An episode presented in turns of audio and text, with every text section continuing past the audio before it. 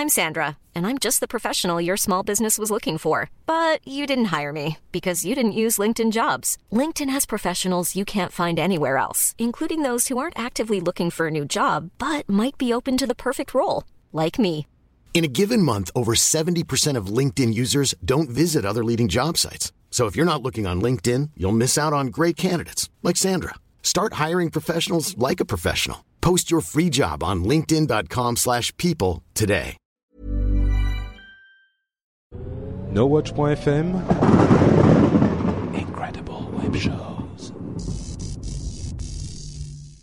Cette émission vous est proposée avec la participation de la boutique NoWatch.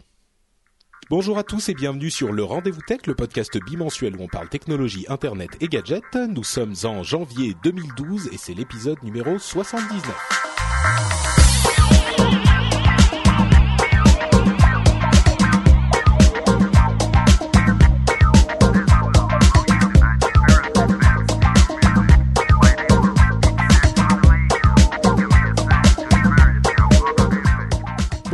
Bonjour à tous et bienvenue dans le Rendez-vous Tech, le podcast bimensuel où on parle technologie, internet et gadgets pour que tout le monde comprenne. C'est pas juste pour les euh, geeks qui passent leur vie sur internet, c'est aussi pour votre grand-mère. Donc si votre grand-mère n'écoute pas encore, vous pouvez lui proposer l'émission. Elle comprendra comme ça ce que vous faites toute la journée sur Facebook et ailleurs. D'ailleurs, on va parler euh, peut-être un petit peu de Facebook quand même en fin d'émission, mais surtout de deux énormes sujets euh, pleins de controverses. Mega Upload d'une part, D'autre part, et on va aussi parler un petit peu de euh, Twitter qui s'auto-censure, de, records euh, chez Apple, de Google qui fait euh, la carrément la, polémique avec des changements dans son moteur de recherche. Et pour m'aider à décrypter toutes ces informations extrêmement complexes, j'ai une équipe de choc. Quand je dis une équipe, c'est deux personnes. Euh, D'une part, Cédric Ingrand, qui est déjà venu plusieurs fois dans l'émission, qui est un habitué presque. Comment vas-tu, Cédric? Ça va. j'aime- J'aimerais te dire ça va formidable, mais malheureusement j'ai chopé une crève absolument horrible. J'ai l'impression d'être de la dame aux camélias dans mon lit, en train de, en train de tout sauter, en attendant mon expiration demain d'une phtisie euh, probablement. Euh, mais non, ça va, non, ça va pas si mal que ça. Bah écoute, donc je suis doublement content de t'avoir euh, parce que tu fais effectivement un effort particulier pour Oh, être là. tu sais, la, chimie est mon, la chimie est mon ami. D'accord, Bah, très bien. On voit que tu te drogues, c'est pas mal. Euh, lé- légalement, je veux dire. Bon, on va arrêter tout de suite euh, pour dire bonjour à JC Frog, Jérôme, qui nous rejoint encore une fois. T'es déjà déjà venu une ou deux fois, je sais plus, dans l'émission. Euh, bonjour, une fois je suis venu. Ouais. Une fois, c'est ça. Ouais. Euh, pour les gens qui ne savent pas, euh, Jérôme, c'est le monsieur qui fait des chansons avec sa guitare sur Internet et qui tutoie ses auditeurs et ses lecteurs. Peut, tant qu'il peut encore le faire, ça risque de pas durer. voilà, j'ai particulièrement euh, tenu à inviter Jérôme parce qu'il a des comment dire, euh, il était assez actif euh, quand on a commencé à parler de Acta sur Internet, donc ça va être intéressant de discuter avec lui. Euh, un petit peu militant le garçon quand même. Je sais pas si on peut aller jusque là, mais bon, on va voir ce que ça donne, ça va être intéressant. Euh, et on va donc commencer immédiatement avec euh, une histoire qui a fait énormément de bruit la semaine dernière. C'est cette euh, arrestation et fermeture de Mega Upload, donc le site de téléchargement, et des euh, dirigeants de Mega Upload. Alors, je vais essayer de donner un petit peu de contexte. Je suis sûr que je vais dire quelques bêtises. Donc, euh, ah, pardon, j'oublie de dire bonjour à la chatroom. Bonjour à la chatroom. Comment allez-vous? J'espère que vous allez bien et vous serez là pour nous corriger aussi. Euh, donc, je vais dire sans doute des bêtises et je suis sûr que Cédric en particulier et euh, Jérôme bien sûr me corrigeront également. Alors, je vais commencer en disant que euh, d'abord, qu'est-ce que c'est que Mega Upload? Pour ceux qui ne connaissent pas, c'est un site euh, qui permet de proposer des téléchargements euh, par son intermédiaire. C'est-à-dire que si vous avez un, fichier à envoyer à un ami, vous pouvez, il est trop gros pour l'envoyer par email, vous pouvez l'envoyer sur Mega Upload, envoyer un lien euh, du site euh, Mega Upload à votre ami et lui pourra le retélécharger ensuite. Le problème, euh, c'est que évidemment, il y a beaucoup de petits malins qui se sont mis à mettre des fichiers euh, dont la légalité était discutable, euh, des séries télé, des films, des albums euh, de musique et des choses comme ça. Et euh, ils ont commencé à faire leur business euh, là-dessus. Mega Upload est une société qui gagne beaucoup d'argent euh, et qui a eu des activités, on va dire, d'une part qui n'étaient pas forcément du goût des ayants droit, et d'autre part qui étaient même de l'égalité un petit peu discutable en elle-même. Il y avait des choses comme bon, avant de partir dans le débat, j'aime bien, j'aime bien quand tu prends des précautions oratoires, n'est-ce pas Non, mais j'essaye d'être prudent quand même. Faut pas trop dire. Un peu, tu sais, tu vois, Paul Pot était un mec bon, pas, pas très, pas très sympa. Enfin, je veux dire, faut pas se voiler la face, quoi. Bah voilà, c'est ça en fait qui est, qui est intéressant avec Mega Upload, c'est que euh, quand, en particulier, ça nous touche pas mal en France parce que parce que quand l'Adopi est arrivée, elle ne surveillait que les réseaux P2P. Donc il y a beaucoup de gens qui se sont précipités vers les réseaux, enfin vers les sites de téléchargement direct, comme Mega Upload, puisque vous téléchargez un fichier directement depuis le site. Euh, donc il est assez populaire en France visiblement, et ils font des abonnements euh, premium qui vous permettent de télécharger plus vite en attendant moins longtemps pour avoir vos fichiers, etc. Et bref, j'en arrive au cœur du problème. Euh, le FBI a la semaine dernière envoyé ses petits agents chez les gens de Mega Upload. Ils ont arrêté les responsables, ils ont euh, confisqué les serveurs. Et le problème en gros euh, principal que ça pose, c'est que c'est un problème de juridiction parce que Mega Upload avait effectivement une certaine activité aux États-Unis puisque certains de leurs serveurs, des serveurs qu'ils louaient, étaient situés aux États-Unis, mais la société en elle-même, si je ne m'abuse, était une société euh, hongkongaise. Et le leader assez comment comment le décrire ce monsieur Kim Charismatique. J'ai voulu dire charismatique en fait. Euh, je voudrais dire plutôt flamboyant. Euh, voilà, flamboyant. Euh, oui, voilà, on va dire flamboyant. Kim.com était, si je ne m'abuse là non plus, en Nouvelle-Zélande. C'est bien ça? Dans une très jolie maison. Je crois. Et donc on dit charismatique et flamboyant. C'est un type qui était assez qui, qui, par exemple avait un certain nombre de voitures de luxe avec des plaques d'immatriculation du genre euh, mafia, evil, euh, euh, ce genre de choses. Il avait un tank gonflable pour faire dans, son dans son dans son jardin et il avait une quand ils l'ont arrêté, quand les, les, agents du FBI et la police, j'imagine locale, sont venus l'arrêter, il était armé, il avait un fusil à pompe dans les mains au moment où ils sont venus l'arrêter. Bah, surtout barricadé dans une panique chrome, enfin un, truc de fou quoi. Voilà. il avait, on, va dire, il avait un train de vie euh, comment dire? La seule référence que j'ai trouvée, c'est Scarface. Euh, c'est en voyant la maison. Hein, les images de la maison sont passées partout. C'est vraiment, euh, c'est une sorte de Mac Mansion absolument à vomir. Enfin, c'est d'un goût douteux, mais euh, mais ça a l'air très cher. Et, et en, en, compulsant euh, l'acte d'accusation qui a, qui, a, qui a, donné lieu à toute cette procédure, moi j'ai fait le calcul, j'ai sorti ma calculette, euh, puisqu'ils ont saisi aussi des comptes bancaires, ils ont vu un peu comment ce, comment ce garçon dépensait son argent. Rien qu'en 2011, et une fois que je vous aurais dit ça, tout est dit. Il a dépensé 8 millions de dollars en location de yacht. Moi je dis, moi je dis, ce garçon sait vivre. Et après, les... Mais après, euh, ce qui se passe, c'est que Cédric est coupé visiblement. Jérôme, t'es toujours là? Je suis toujours là, j'écoute. D'accord. C'est Cédric qui a eu, qui doit avoir un problème de Wi-Fi, euh, donc il va revenir. Mais euh, ce qu'on dit, ce qui est intéressant effectivement, c'est que il avait un train de vie assez extravagant mais le, la réaction initiale du web en général et des Anonymous en particulier a été un petit peu euh, viscérale parce que on, on, sent en fait dans cette arrestation une sorte de initialement en tout cas une sorte de, de d'invasion euh, au-delà de ses compétences du FBI et des États-Unis. Parce que euh, la première réaction c'est euh, quels euh, droits ont-ils d'aller intervenir dans tous ces dans ces pays-là qui ne sont pas euh, effectivement les États-Unis ou alors le lien avec les États-Unis est assez euh, limité. Et il y a eu bon un truc sur lequel on va passer assez rapidement mais une sorte de de, de guerre éclair des Anonymous qui se sont mis à à, envoyer des attaques de DDoS sur le, le, le différents sites pas pris au hasard, mais enfin ils ont envoyé des, des, des, attaques un petit peu partout. Donc ils ont commencé à attaquer des sites pour les les euh, les, les faire fermer euh, temporairement en tout cas. Et ça, c'était la réaction un petit peu épidermique qui, qui symbolise un peu la réaction de l'ensemble de la communauté du, communauté du web. Et ensuite, quand on a commencé à lire les chefs d'accusation, comme le disait Cédric, on a commencé à se rendre compte que finalement, en tout cas c'est mon avis, euh, cette histoire n'était pas aussi aussi simple que ça parce que nous quand on voit ce genre d'attaque on se dit oula euh, c'est comme s'ils attaquaient euh, The Pirate Bay qui a presque une attitude militante. Alors que Kim.com, on s'est très vite rendu compte que c'était pas tellement une attitude militante. Euh, il était là pour faire de l'argent. Ils étaient très conscients de ce qu'ils faisaient et il y avait des choses du genre le fait de directement payer des gens qui travaillaient dans les studios hollywoodiens pour qu'ils mettent à disposition des films qui n'étaient pas encore sortis, en salle. Alors, il y en a pas beaucoup hein, qui sont avérés. Il y en a, euh, entre 4 et 5 selon les calculs, mais euh, c'est quand même des activités directement illégales dont ils ont conscience et euh, qu'ils font avec euh, force euh, force intention de se faire de l'argent.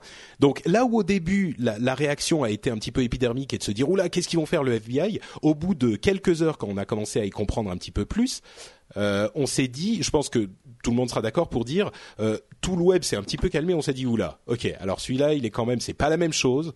Euh, les Anonymous se sont excités peut-être un petit peu prématurément. C'est pas du tout The Pirate Bay, c'est pas du tout les gens qui, qui militent pour la copie copie privée, le droit à la copie privée et contre les abus peut-être qui sont les choses qui sont considérées comme des abus du droit du copyright. Là, c'est autre chose.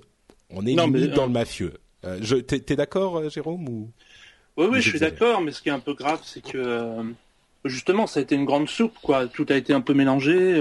moi, j'ai eu des discussions cet après-midi avec des amis qui sont qui sont sur Facebook. je dis pas ça avec du tout un brin de mépris. C'est simplement que c'est pas des gens, c'est pas du, c'est pas des gens qui sont dans très très geek et tout. Et et vas-y, on fait la soupe que, enfin, Media Upload, Anonymous, tout ça, c'est pareil, quoi alors que ça avait vraiment rien à voir. Et il faut voir aussi qu'on était dans un contexte, euh, enfin on sortait juste du contexte Sopa, Pipa et tout le bastringue, euh, tout le monde était assez énervé. Hmm. Donc euh, moi, moi, Mega Upload, je l'ai déjà dit, je m'en suis, je m'en suis jamais servi. Je cherche pas de musique, je cherche pas de, de film, qu'on croit ou pas, c'est comme ça. Hmm. Et donc je, je défends pas du tout Mega Upload spécialement, mais je pense que la réaction d'Anonymous a été épidermique sur le côté que ça faisait vraiment beaucoup et que je dirais, pour prendre, je peux, pour prendre une image, je dirais qu'on peut être contre Guantanamo sans défendre Al-Qaïda, quoi. Ah, intéressante l'image, effectivement.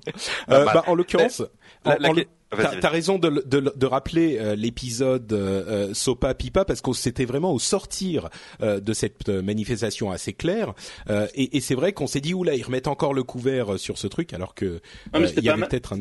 C'était pas mal justement parce qu'on se dit du coup pourquoi faire tout ce bordel? Puisqu'ils sont, ils sont déjà capables aujourd'hui de fermer euh, Media Upload comme ça d'un coup de, de matraque. Cédric, tu voulais dire quelque chose? En fait, la question qu'il faut se poser, parce que si on dit euh, Mega Upload, c'était un service d'hébergement de fichiers, à ce moment-là, des comparaisons, on en a plein. Hein. Alors, parce que ah oui, puis il faut dire, il y a Mega Upload et puis il y a toute la galaxie des sites autour, Mega Vidéo, etc. La question, c'est euh, quand on compare Mega Upload à Dropbox, quand on compare Mega Upload à YouTube, qu'est-ce qui, qu'est-ce qui fait la différence? Parce que hmm. finalement, le fonctionnement, au moins sur le papier, est le même. Et je pense que euh, ce qu'ont qu trouvé les juges et le, le grand jury américain qui a décidé, euh, qui, a, autorisé le, le, lancement des poursuites, c'est que ouais, enfin le, le compte n'y était pas et que de fait, Mega Upload ressemblait plutôt à un service qui avait été fait pour faire de l'argent sur des contenus piratés. Oui, oui c'est vraiment ça la différence, c'est que euh, ça, visiblement l'intention de Mega, de Mega Upload à la base, c'est euh, une intention euh, de, de, faciliter le piratage spécifiquement euh, avérée. Donc il y a eu un, ce qu'on appelle le due process. La, la mhm. comment ça se traduit en français le due process? On va dire euh, des, des, actes, des actes de bonne procédure. Voilà. Euh, il y a vraiment eu une, une, procédure respectée au niveau légal et il semblerait que les choses soient beaucoup plus euh, euh, beaucoup moins défendable chez Mega Upload. Par contre, là où ça pose une question qui est effectivement intéressante, c'est celle de la juridiction, euh, parce que la chose n'est pas décidée. Il y a une procédure d'extradition pour Monsieur Kim.com. Entre parenthèses, c'est son vrai nom Kim.com. Hein. Il l'a fait changer. Oui, il a, changé son il s'appelle Kim Schmitz. Hein. Moi, j'ai fait des sujets sur lui il y, a, il y a plus de dix ans. quoi. C'est incroyable ce garçon. À l'époque, il a fait. On en parlera si tu veux de, de, son historique, mais euh, il avait fait des trucs absolument bah, aberrants. Mais il avait acheté des, des actions d'un site web d'e-commerce. Je me souviens plus lequel, mais qui était connu à l'époque. Et, et, il avait dit euh, j'ai trouvé. Euh, c'était un site dont on disait il va fermer, il va fermer. Donc les actions étaient tombées à zéro presque. Lui, il en avait racheté énormément. Et il avait dit ça y est, je viens de trouver, je sais plus 80 ou 100 millions d'euros pour relancer le site. Évidemment, a explosé en vol. Lui, il a revendu ses actions. Il avait aucune intention de reprendre le site, mais évidemment, il a fait euh, de, en gros plus 3000% sur ses actions. Et, et, puis après, il a fait un peu de prison. Euh... bah là, en l'occurrence, effectivement, il ça s'appelle de la manipulation de cours. Enfin, c'est, c'est, il risque de faire de la prison. Euh, enfin, il y a comme je disais, ça pose la question de la juridiction parce qu'il va y avoir une procédure d'extradition qui va être lancée.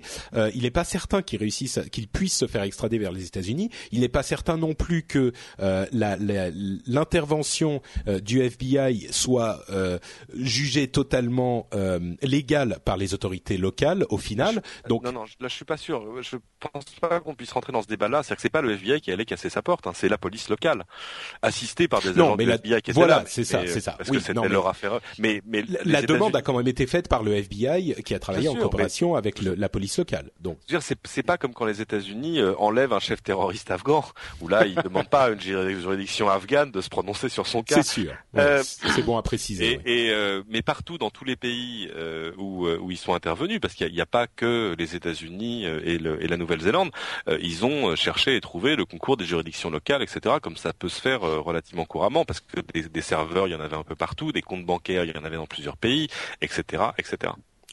Alors il y a deux autres questions qui ont été posées par euh, cette euh, cette série d'événements.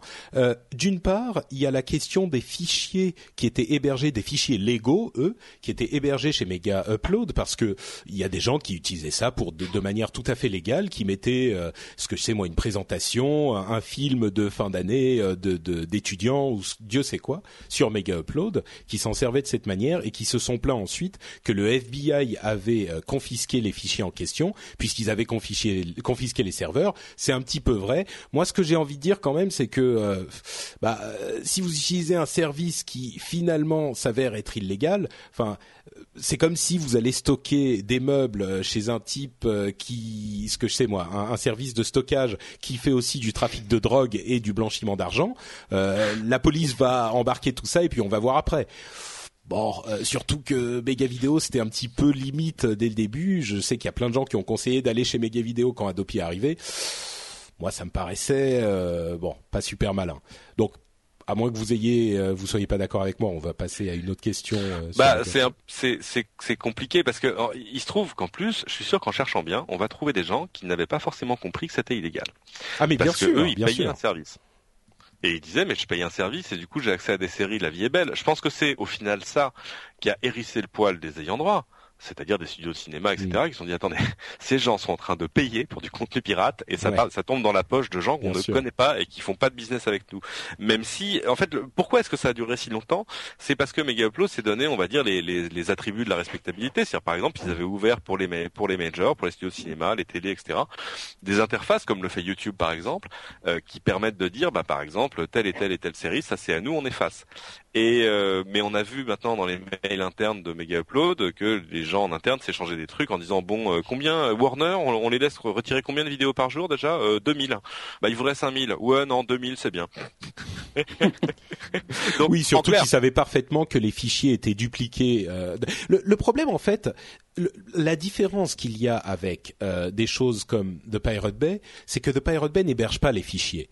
Euh, The Pirate Bay ne fait pas non plus vraiment, bon, c'est discutable, mais ne fait pas vraiment d'argent sur la chose. Et ce qui est, euh, à mon avis, à mon avis, sincère, c'est qu'ils le font pas vraiment pour l'argent. Cédric, tu diras peut-être que je suis naïf.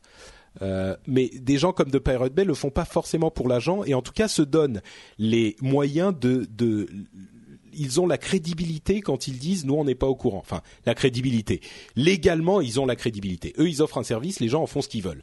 Euh, chez euh, Mega, Mega Upload, euh, il y avait effectivement des choses beaucoup moins claires. il y avait notamment le, le, tu parlais de choses qui ont hérissé les, les ayants droit. Leur fameuse vidéo dont on avait parlé il y a quelque temps, où les, les certains musiciens, certains artistes disaient Mega Upload c'est super bien et sans doute sans avoir bien compris de quoi il parlait. C'était. Moi, moi j'attends les actes de procédure qui vont donner les montants d'échecs qui leur avaient été versés parce que pour que les, Black Eyed Peas fassent une, un truc sur Mega Vidéo, c'est énormissime. Bien sûr. Et il y a aussi un autre truc, c'est Megabox qui était un service entre guillemets légal qui qui allait arriver et là qui aurait peut-être été la légitimisation de Mega mmh, Upload. J'ai euh, énormément de mal à y croire. Oui, moi aussi, moi aussi, mais c'est une des possibilités. En gros, quand, quand, quand le lait est gratuit, pourquoi tu veux aller acheter une vache, quoi? Euh, parce que là, tout à coup, il, faut, il aurait fallu rentrer dans un truc, euh, vendre des pistes à l'unité. Ouh là là, c'est compliqué, alors que c'est tellement plus facile de mm. vendre des abonnements au mois, voire les fameux abonnements illimités à vie. Moi, il y a, y a, une vidéo qui m'a énormément plu, c'est cette espèce de parodie de Bref. De bref, Mega Upload a fermé et où le type raconte que voilà, euh, il a fini par craquer. Euh, des amis, des voisins lui ont dit bah t'emmerdes pas, va sur Mega Upload et il y va. Il dit bah c'est un peu lent, donc il prend l'abonnement à vie. Et à cet instant-là, sur sa télé, il y a la tête de Claire Chazal qui arrive et qui dit Mega Upload, c'est dit par la justice. voilà. Euh, mais non, mais c'est le, le Megabox en question peut-être qu'il aurait voulu essayer de faire quelque chose de plus bon, d'essayer de faire, euh, de devenir une plateforme de vente de musique légale.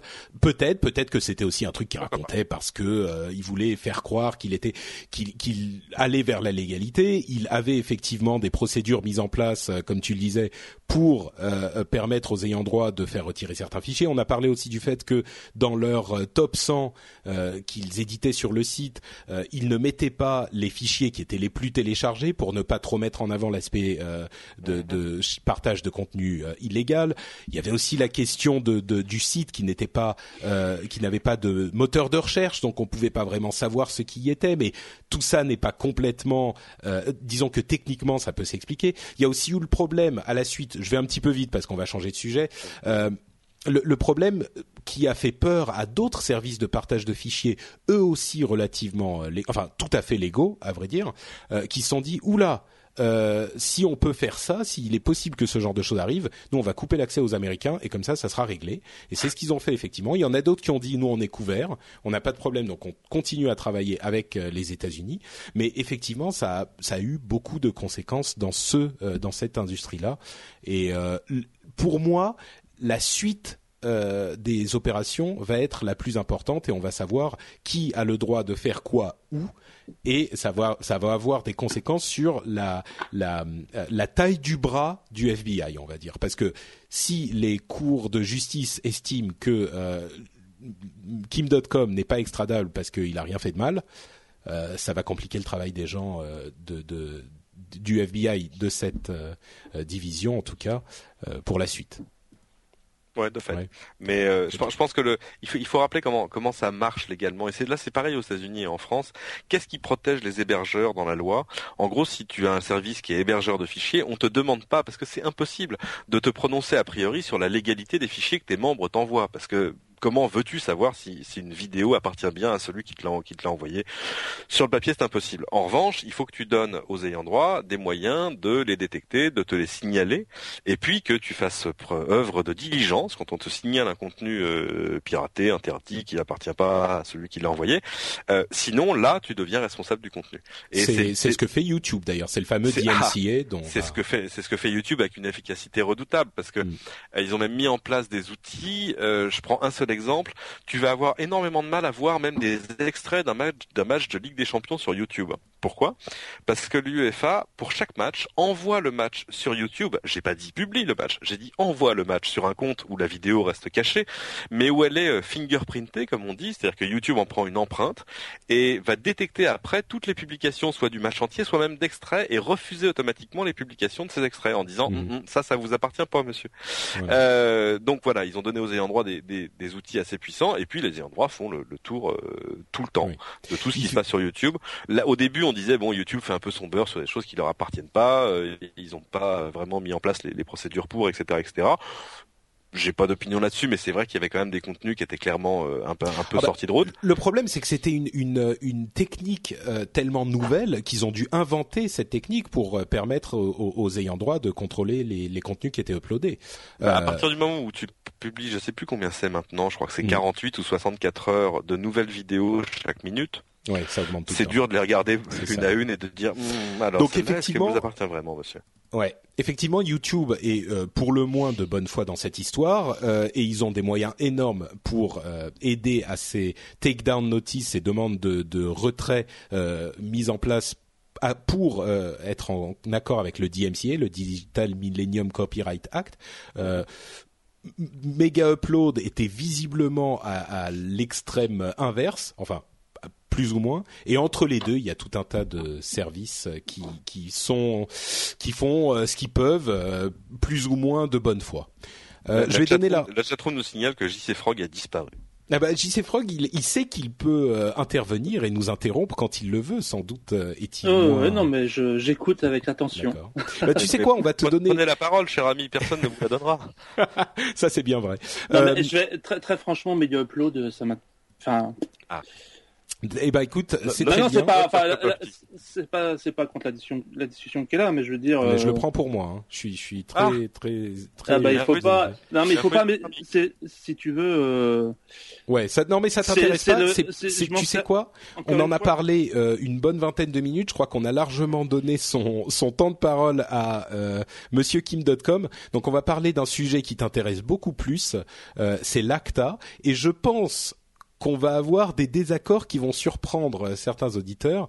Euh, je vais peut-être te laisser, Jérôme, justement parler de ce que c'est l'ACTA et nous dire euh, comment tu le comprends parce que c'est un petit peu nébuleux et puis on va euh, ensuite nous en, en discuter aussi.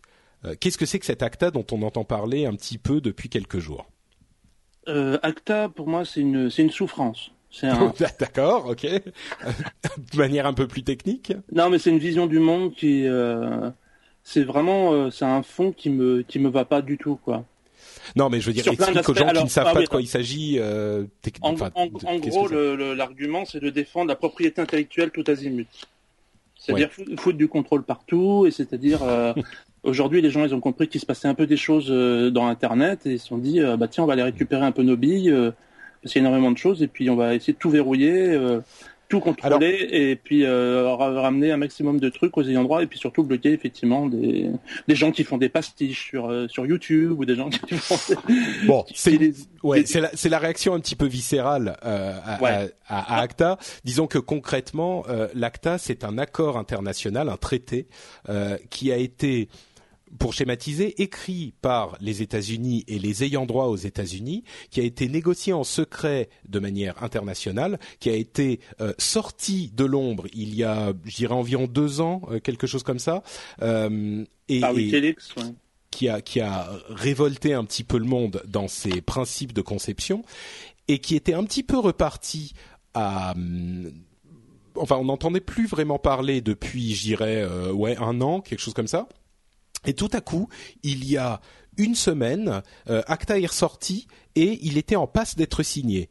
Et en l'occurrence, il a été signé à Tokyo par 22 pays européens sur euh, 27. Euh, et, et, il y a plusieurs problèmes. D'une part, comme tu le dis, Jérôme, euh, pour l'aspect tech euh, de l'ACTA, l'idée est de mondialiser un peu le DMCA dont on parlait, euh, c'est-à-dire la protection un petit peu je sais pas si ensuite c'est une affaire de d'opinion, mais la protection un petit peu euh, euh, forte euh, du du collet euh, de la propriété intellectuelle, et de la mondialiser et de de mettre tous les pays d'accord sur les méthodes de protection. Il y a des choses comme euh, les, les, la Three Strikes Law, la, sorte d'Adopi, trois euh, infractions et on vous coupe Internet. Euh, il y a des choses comme la possibilité de euh, euh, faire retirer un contenu euh, si on en est le propriétaire, comme c'est le cas avec le DMCA, comme on vient de, de l'expliquer. Il y a tout un tas de, de, de choses comme ça. Ah, Et- c'est, la re- c'est la reprise en main. C'est, C'est- attention, c'est- on reprend les rênes, messieurs. Vous C'est êtes un bien, petit peu ça, vous oui. vous êtes bien amusés pendant 10 ans sur Internet. Maintenant, on revient et on va tout vous, on va tout vous coincer. D'accord. Cédric, est-ce que tu souscris à cette vision de l'ACTA? D'abord, c'est pas fini parce qu'en fait, l'ACTA tant aux États-Unis qu'en Europe. Ah non, c'est pas fini. Aux États-Unis, c'est très compliqué parce qu'en gros, euh, ils voudraient prendre la voie, on, on- pour faire simple, du décret présidentiel plutôt que la voie d'une loi qui voudrait, qui, qui- ce qui voudrait dire qu'il faudrait que ce soit ratifié par le Parlement. Euh, mais c'est le cas de toute façon en Europe où il va falloir que le Parlement européen, d'abord que les, les différentes commissions donnent leurs avis sur les aspects Mhm. techniques, euh, commerciaux, etc., etc. En gros, c'est un peu comme un, un traité de- des, des traités douaniers ou des traités de commerce international. Hein. C'est un peu, c'est un peu l'OMC du droit d'auteur. C'est euh, effectivement qui ça, après le doit être problème, c'est que d'une part, aux États-Unis, il est, censé passer comme un traité alors qu'il s'applique à des domaines qui ne sont pas censés être couverts par les traités exécutifs que peut signer le euh, président sans passer par le Parlement. Donc ça c'est un premier problème et il n'est pas certain que les choses soient euh, passe aux États-Unis. Ensuite, en Europe, effectivement, l'accord a été signé par 22 pays, mais il, il doit encore, d'une part, être euh, ratifié par le Parlement européen. Il doit également être mis en application par les parlements locaux et il y a des, des latitudes dans la manière de le mettre en application euh, localement pour chaque pays. Euh, à noter que le rapporteur euh, de la commission qui devait étudier l'ACTA, euh, Kader Arif, a démissionné de, de, son poste en disant que c'était une mascarade. Euh... Ouais, on n'a pas l'air de se préoccuper beaucoup de l'avis de l'Europe. Bah, disons que il y, a effectivement un, un, une chose qui est claire. Euh, comment dire J'ai j'ai envie de. Ah, j'ai l'impression qu'on a un petit problème de connexion là encore.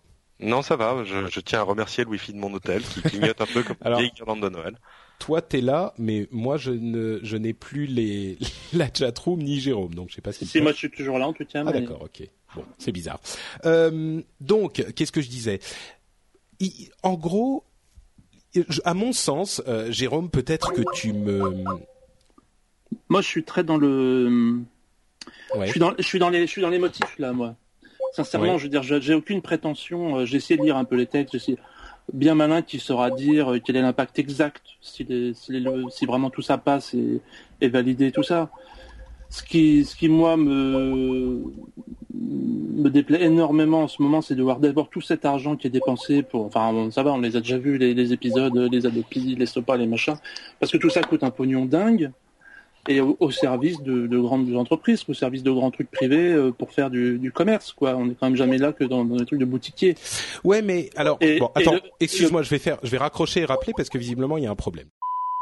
Oui, donc euh, le, le, ce que tu disais, Jérôme, effectivement, tu parles beaucoup d'émotifs, mais essayons de, de revenir au, au, à l'objectif et, et pas dans le subjectif. Vas-y. Oui, mais ju justement, euh, les lois c'est bien, mais enfin, je veux dire, l'esprit de la loi c'est important aussi. Bah, D'accord, mais alors. Euh, mais, mais dis-moi ce qui te concrètement, euh, parce que moi c'est un truc qui me euh, qui m'irrite un petit peu souvent, c'est que on a beaucoup de, de, de réactions épidermiques sur ces choses-là, et concrètement, on se, on ne sait pas exactement de quoi il s'agit. Est-ce que toi, il y a des points qui euh, concrètement te, te paraissent inacceptables, ou est-ce que c'est juste le, le, dans le principe, tu, on te dit euh, le l'ACTA, c'est la mondialisation de la de la de, de la du DMCA, et donc ça t'énerve? Bah, déjà, quand je vois qui ça rend content, je sais déjà que c'est pas bon. Donc, euh, euh, je sais déjà que c'est pas. Et puis, euh, le truc que je trouve absolument impossible, c'est qu'aujourd'hui, on a besoin, euh, on a quand même besoin de se causer un peu. Il y a quand même des trucs urgents à régler. Et, euh, et, le premier truc, moi, qui me rend malade, c'est ce côté, on fait ça dans des chambres obscures, euh, bien mmh. cachées de tout le monde, alors qu'on est quand même censé être justement dans des moments où on est en train de globaliser. Pour moi, globaliser, c'est se regrouper. C'est pas fomenter des petits arrangements comme ça entre amis en col blanc. Alors c'est vrai que l'un des ça ça me ça ça me hérisse le poil. Je veux dire, il y a quand même quand tu vois que effectivement à la Commission européenne, il y a des gens qui sont obligés de démissionner pour dire qu'on se fout la gueule de tout le monde. C'est enfin moi je supporte pas ça. Mm. Donc c'est mon c'est mon avis personnel effectivement très subjectif.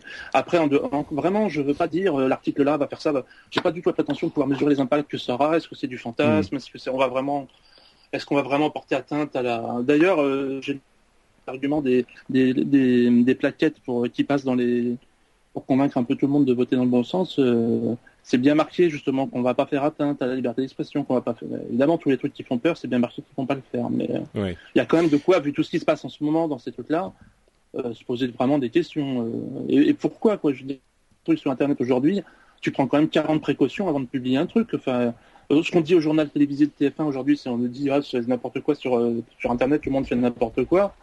Euh, je trouve pas que ce soit la vérité du tout. Euh. Bon, évidemment, il y a des trucs comme Media Upload et tout ça, mais je veux dire, toi, va essayer de publier un truc, va essayer d'attaquer quelqu'un dans un, dans un petit article d'un petit blog, si le mec il est pas content.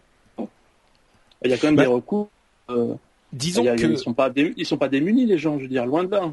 C'est vrai qu'ils sont ils sont pas démunis. Des, on a eu des affaires dans la blogosphère française de gens qui se sont fait attaquer pour des pour des conneries et qui ont eu bien des soucis à essayer de prouver qu'on n'est pas responsable d'un commentaire au fin fond mmh. d'une réponse. Et je veux dire, quand on met le doigt là-dedans, c'est évident qu'on fonce là-dedans. Qu'on fonce dans des contrôles, des surcontrôles, et de la censure par procédure, par, euh, par connerie bureaucratique, technocratique, quoi. Ouais. Et euh, c'est une plaie, c'est une vraie plaie. Moi, je trouve, je fais le parallèle avec ce que j'ai vécu en, entreprise, c'est-à-dire que on a l'impression que, donc encore une fois, je reprends l'expression, des gens, ceux qui reprennent la main sont des gens qui, qui ne connaissent pas ça et qui n'y voient que le grand, le grand côté, le grand méchant loup euh, du web. Euh, enfin, tout l'aspect hyper positif du web, beaucoup plus intelligent que moi. Franchement, Media Upload, tout ça, je m'en fous. Le web, pour moi, enfin, l'internet. Pour, Mais à ton sens, qu'est-ce que qu'est-ce que ça va interdire l'ACTA euh, pour toi? Qu'est-ce qui te quel est le danger selon toi euh, qui fait qu'on doit y prêter attention Je ne sais pas, mais peut-être si je parle égoïstement, par exemple, si je prends mon, hmm. mon, petit mon petit cas euh, nombriliste, je me demande quand je lis ce que je lis, si une fois que ça s'est passé, YouTube fermera pas mon channel. Tu veux dire parce que il faut il faut, il faut que, les gens sachent que... tu fais des reprises de morceaux euh, connus et que tu en changes les paroles. Donc euh, je, je, chante du Brassens ou du Brel ou du Beatles ou du euh, sans aucun sans aucun intérêt commercial derrière. Il n'y a pas un centime qui est, qui, qui est ni, ni, fait ni espéré derrière. Euh, moi, je suis un grand utopiste du, du partage, de la déconnade, de, de la connaissance et tout. C'est ça qui m'intéresse dans Internet. Et, euh, et, cette reprise en main de ce que j'ai tellement vu en entreprise ou, euh, ou à côté, d'accord, vous êtes gentil, vous avez bien joué, maintenant on va, nous on sait ce que c'est, euh, on va on va venir. J'ai lu un truc tout à l'heure sur une, une madame de l'UMP, je sais plus laquelle c'est là, qui parle enfin la, la, gangrène du piratage, avec un vocabulaire effrayant et qui dit nous voilà enfin arrivés à l'heure de d'un internet raisonnable je veux dire, au secours, quoi. Au secours. Euh, bah, on a besoin de, on a besoin de, de, gens quand même. On a besoin d'innovation. Hmm. Je m'en fous. Encore une fois, c'est pas. moi, je l'industrie du divertissement, je l'ai déjà dit, mais qui se démerde, ça ne m'intéresse pas. Euh, Je veux pas que tu aies des mecs qui, qui brillent de tout le moindre mot. On est déjà même dans l'entreprise. Moi, je suis donc moi, je suis ingénieur informaticien, donc j'ai un peu travaillé. Dans, je travaille quand même avec des gens qui sont aussi qui font des choses sérieuses. Dire c'est déjà la plaie, tous ces, ces brevets, tout c'est le moindre truc que tu peux pas dire. Les services juridiques ont envahi tout. Euh, on va vers dix fois plus. pour moi, mon opinion euh, utopique, c'est qu'il faut fluidifier absolument cette globalisation euh, pour, améliorer beaucoup de choses parce qu'on a quand même quelques urgences un peu plus importantes que la vente de disques. Et là, on fluidifie pas. Là, on est en train de tout, tout, tout resserrer les boulons et de tout foutre en l'air. Bah, là, moi, je dirais c'est en, en, ça que je pense que c'est grave. C'est ça qui me je comprends ce que tu veux dire. Euh, moi, je dirais que effectivement, il y a deux éléments qui me paraissent importants. Euh, D'une part, le fait qu'on dépense une énergie et une, euh, une une énergie à la fois de travail et une énergie législative assez folle pour protéger des business models un petit peu archaïques et qu'on aurait beaucoup plus de résultats en imaginant de nouveaux business models d'une part et en protégeant peut-être en s'attelant à d'autres tâches qui ont plus euh, d'importance euh, à mon sens d'autre part euh, la chose qui me hérisse le plus dans Acta, c'est la manière dont elle a été négociée en secret. Et ça, c'est quelque chose de profondément insupportable pour la démocratie, parce que il a fallu qu'on force, qu'on ouvre la porte au pied de biche euh, pour découvrir même la nature de ce que c'était euh, cet ACTA. Qu'on est encore aujourd'hui, il est en train d'être euh, euh, d'essayer de faire passer au de, passer au forcing autant qu'ils peuvent euh, sans impliquer les institutions de, représentatives du peuple, que ce soit au niveau européen, enfin à vrai dire au niveau européen. S'ils avaient pu le faire passer au niveau local, au niveau des pays, ils l'auraient fait aussi. maintenant, au-delà de ça, à mon sens, il y a un petit peu une si on regarde les textes véritablement, Acta ne change pas énormément pour ce qui est de, du tech. Euh, ça ne fait les choses comme euh, les, les l'Adopi couvre déjà une énorme partie de ce que demande l'ACTA.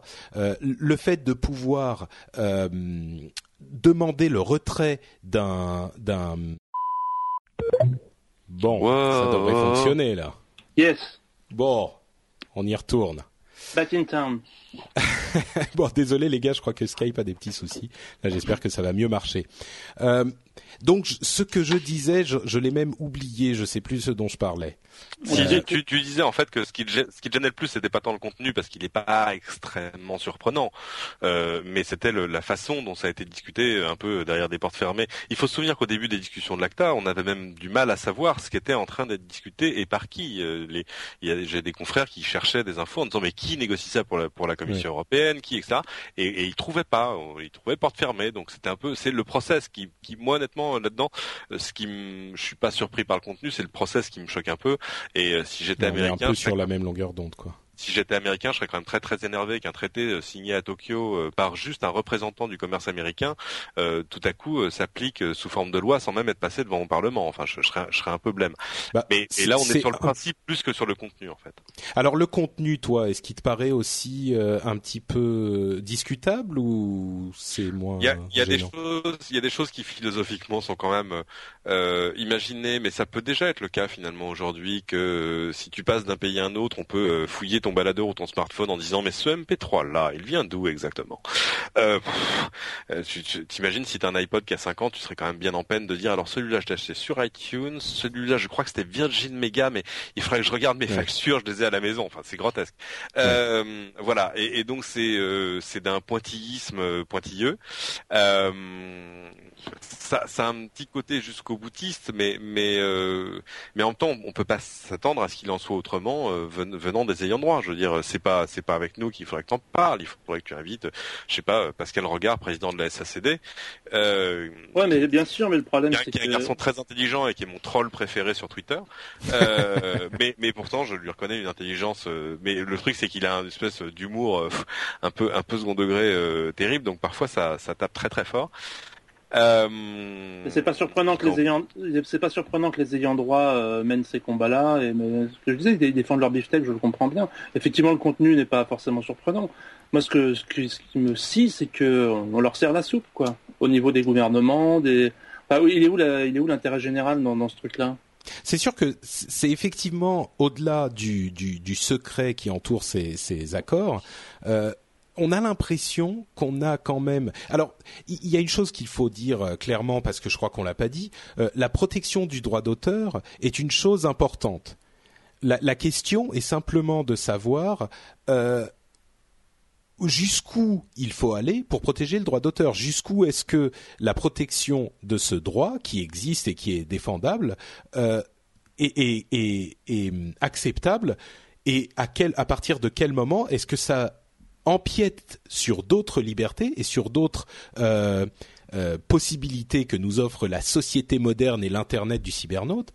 Euh, si ça empiète trop, est-ce qu'il faut quand même les protéger? On se souvient par exemple de la conclusion du gouvernement suisse qui avait dit finalement les choses vont pas si mal que ça et le, les, les, services qu'offre Internet aujourd'hui et la manière dont est conçu le réseau techniquement font que si on devait protéger plus les ayants droit, eh ben on se retrouverait avec des conséquences néfastes sur le reste de l'infrastructure et c'est pas souhaitable.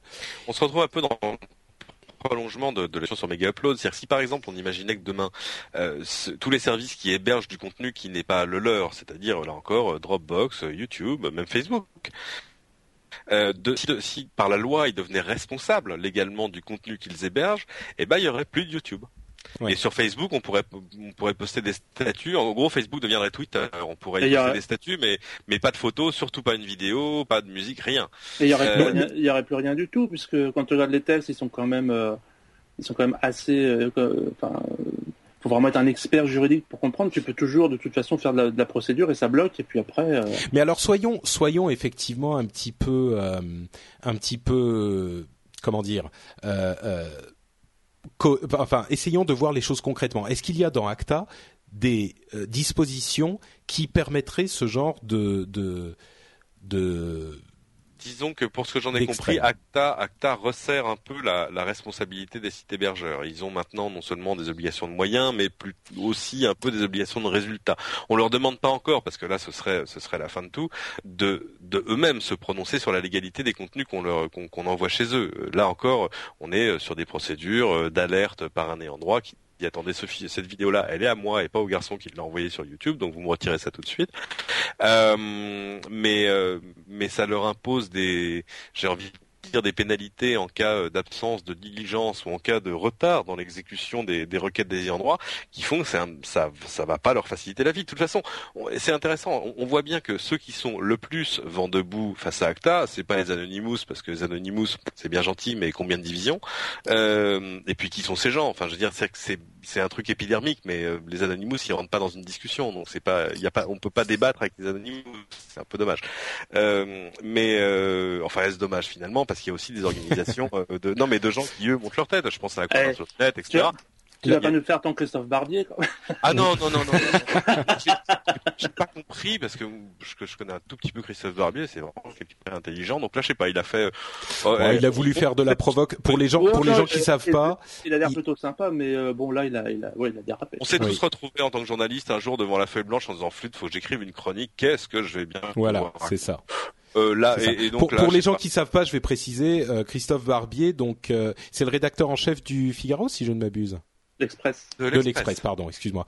Euh, qui et qui a dit donc qui a voulu faire un petit édito, euh, enfin euh, un, un, petit, euh, c'était même pas un édito, c'était à la télé. Qui... Ah non, c'était à la télé, c'était dans un, oui, tout à fait, absolument. Voilà, où il a dit, euh, bon, en gros, Anonymous, vous êtes des voleurs euh, et la République va vous rattraper, machin. Ça n'avait pas grand sens. Euh, il a voulu faire un petit peu de, de provoque et de buzz avec ce, qui, ce dont on parlait en ce moment.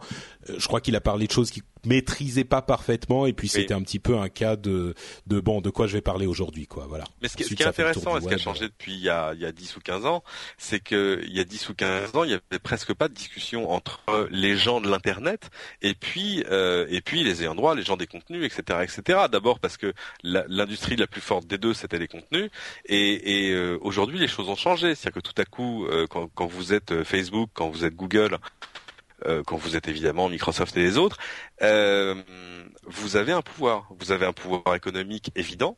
Vous, vous représentez des emplois. Il faut, faut comprendre ce que, ce que les politiques entendent. Euh, si vous êtes trois mecs dans un garage, pour reprendre l'expression consacrée, euh, si en face de vous euh, vous avez euh, des industries qui, qui sont en plus des, des industries que les politiques comprennent, c'est-à-dire le cinéma, la musique, la télé et tout le reste, les politiques ils comprennent, ils savent que c'est un secteur économique important. En plus, ils vont voir des films le dimanche et ils écoutent des CD dans la voiture, donc ça, ça leur parle.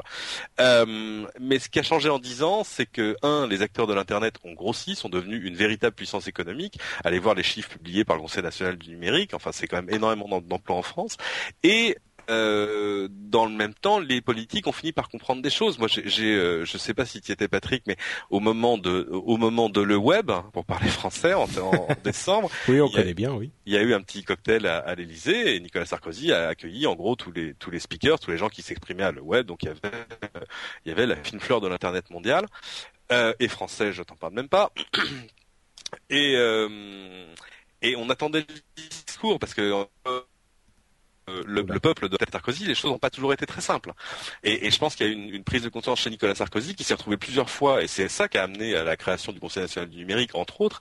Il s'est retrouvé face à des gens qui sont, j'ai envie de dire, son public naturel. C'est-à-dire que euh, Loïc Lemeur, c'est le public naturel de Nicolas Sarkozy, en dehors même du fait des choses qu'ils ont pu faire ensemble. Mais je veux dire, des entrepreneurs qui, euh, pour l'essentiel, ont fait une grande Bien école, sûr. HEC, des écoles de commerce, etc. C'est le public naturel de Nicolas Sarkozy. Donc quand ces gens lui disent ou lui ont dit ou lui disaient au moment d'Adopi, de l'Alopie, etc mais euh, président, on, vous êtes en train de faire n'importe quoi, tout ça ne tient pas debout, ça ne tient pas debout techniquement, enfin etc. Ça, ça, va nulle part, vous allez dans le mur, vous allez nous coûter nos entreprises et nos emplois. Il y a une, il y a eu une vraie surprise. Et moi j'ai été frappé par le discours de Nicolas Sarkozy. C'était la première fois que je voyais le président en live, euh, mais on était plusieurs dans ce cas-là, donc il y a plein de vidéos qui sortaient sur YouTube.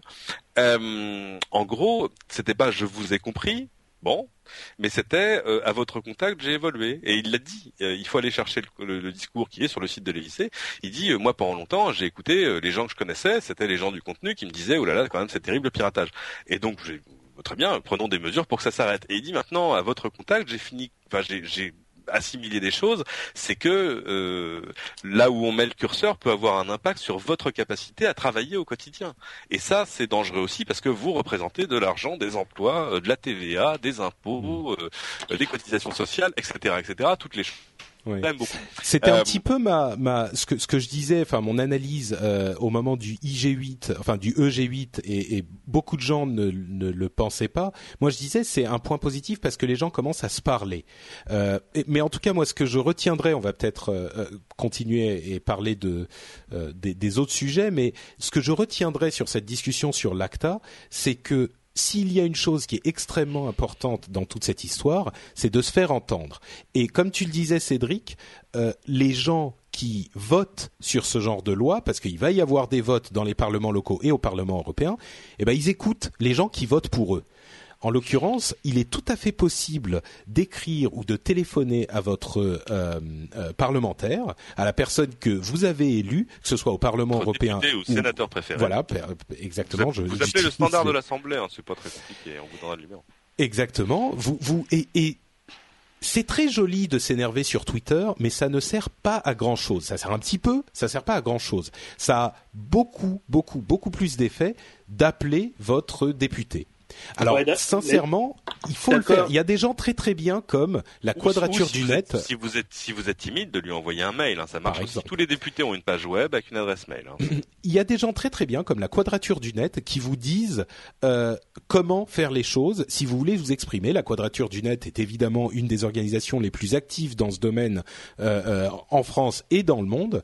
et, et il faut le faire et c'est pas si compliqué. Il faut s'informer un tout petit peu et écrire véritablement ou téléphoner à son député. Je, le répète plusieurs fois parce que c'est extrêmement important. Si, comme Jérôme, euh, ce genre de choses vous hérissent, il faut le faire savoir et il faut pas croire qu'on vous écoutera pas parce que ce qui s'est passé avec SOPA aux États-Unis, c'est exactement ça. C'est que l'opinion générale, l'opinion publique s'est mobilisée par Twitter et par le web bien sûr, mais ensuite ils ont ils ont fait du bruit et ils sont fait entendre au niveau du gouvernement. Donc, si vous voulez que les choses changent euh, et qu'on vous écoute de la même manière, il faut le dire. C'est comme au loto, 100% des gagnants ont tenté leur chance. Et ben là, 100% des gens euh, qui se sont fait entendre ont parlé. Donc si vous ne parlez pas forcément, c'est pas, en cliquant sur like qu'on indique à son parlementaire l'opinion qu'on a sur un projet de loi. Et Jérôme, tu veux, tu, n'es pas d'accord visiblement. Si, ah si si non, mais je suis complètement d'accord. Mais le problème c'est qu'on est 12 quoi. Euh, je, euh, je pense pas. Je pense pas. Euh, moi, je suis pour, je suis pour les deux. Donc, évidemment, évidemment qu'il faut faire remonter ça tant qu'on peut aux politiques, parce que c'est bien sûr par eux que de toute façon.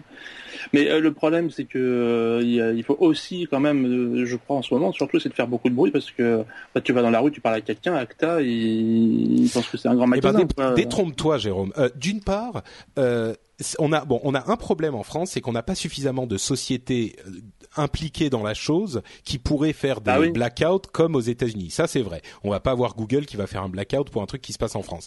Mais si toutes les personnes qui écoutent cette émission et on n'est pas on n'est pas les, la plus grosse émission euh, de, du monde et, et, certainement pas du web non plus. Mais si toutes les personnes qui écoutent cette émission euh, se mettent à appeler tout à coup leurs députés pour leur faire entendre leur opinion, je peux te garantir que ça va avoir une influence. Ah tout à coup, les députés vont se demander ce qui se passe. Quoi, ils vont moins se poser la question. Je suis le premier à le dire et à le faire, mais euh, là il y a on a l'impression d'une grosse grosse machine où mais rien n'est rien n'est inéluctable. Hein. Tu sais, bah si, attends, pourquoi tu crois que je, non, mais bien sûr, je, suis bien d'accord. Non, mais il y a des, des précédents. Hein. ouais, Vas-y, Cédric, il y a des précédents, tu disais? Il y a des précédents. Regardez ce qui s'est passé. La, loi DAD-VSI qui date de quoi? De 2006, 2007, et qui, qui était l'adaptation en droit français d'un traité européen qui mm. datait de 6, 7, 8 ans avant. Enfin, c'est en gros euh, à l'ère de la charrue. Euh, et euh, ça n'a plus. On est face à un temps législatif, surtout quand on passe par le biais de traités européens, etc etc, qui n'a plus rien à voir avec le temps Internet ou le temps technologique. C'est-à-dire que les choses sur lesquelles on, peut légiférer, euh, tout à coup, n'ont plus cours au moment où la loi arrive euh, et, est finalement appliquée pays par pays. Bon, moi, ce que je dirais pour conclure cette partie sur l'ACTA, euh, si effectivement l'ACTA vous interpelle, je le répète encore une fois, il faut appeler les parlementaires ou leur écrire ou leur envoyer un mail. C'est pas compliqué, il y a des sites pour ça. Allez sur laquadrature.net euh, et ils vont vous expliquer euh, tout ça. Vous pouvez même leur donner un peu de sous, ça, fait pas de mal. Euh, et comme le disait Cédric, c'est très beau de se de s'insurger sur Twitter, mais les députés ils vont pas sur Twitter. Ah, Donc, si, certains. Mais en même oui, temps, non, non, mais bien sûr, mais oui, je pense. C'est pas en voyant en voyant passer un tweet qui dit euh, Acta ça pue du derrière, qui vont se, se, tu vois, que ça va les influencer. Par contre, si ils reçoivent un coup de fil ou une lettre euh, joliment manuscrite euh, qui leur dit Monsieur le député, euh, la loi que vous faites passer est un scandale, que vous allez étudier est un scandale parce qu'elle a été négociée en secret et qu'elle est liberticide. et si les choses continuent dans ce sens, moi je vais revoir la façon dont je vote. Euh, c'est la chose qu'ils vont écouter. Alors évidemment, si une personne le fait, ça sert pas à grand chose. Si ne serait-ce que euh, 1000 ou 2000 personnes le font, et c'est une fraction des gens qui entendent ma voix aujourd'hui, euh, eh ben ça, ça aura une, ça fera un petit peu euh, déplacer le, l'aiguille sur le, le cadran. Euh, je voulais dire une dernière chose, repréciser que cette histoire d'ACTA n'est pas terminée. Euh, la, la, le Parlement européen doit en discuter. Les parlements, euh, les, les, les, parlements locaux de chaque pays doivent en discuter. Donc, il est encore temps. La chose, le traité est signé, il n'est pas encore implémenté dans les législations locales. Donc, il n'est pas trop. Ah tard. oui, oui, loin s'en fout. Voilà. Donc, euh, je pense qu'il y aura une, certainement à un moment une initiative initiée euh, jolie répétition par la quadrature du net et on vous en reparlera effectivement à ce moment-là.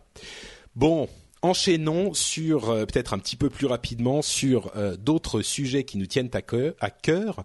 Euh, D'une part, il y a eu une refonte des lois sur la protection des données dans l'Union européenne qui a un petit peu inquiété les, les certains acteurs du net et qui en a rassuré d'autres. ce qui s'est passé, c'est que aujourd'hui, euh, il y a eu plein de petites lois comme ça pour la protection des données qui ont été implémentées.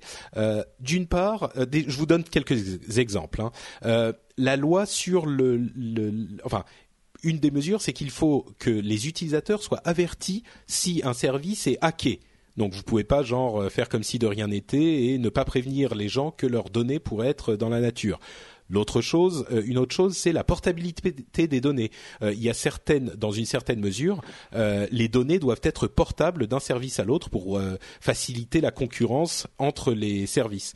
Euh, il y a des agences nationales qui vont réguler les, et surveiller la, les, les, la protection des données. Il y a un autre, euh, une autre chose qui est importante, c'est le droit à l'oubli.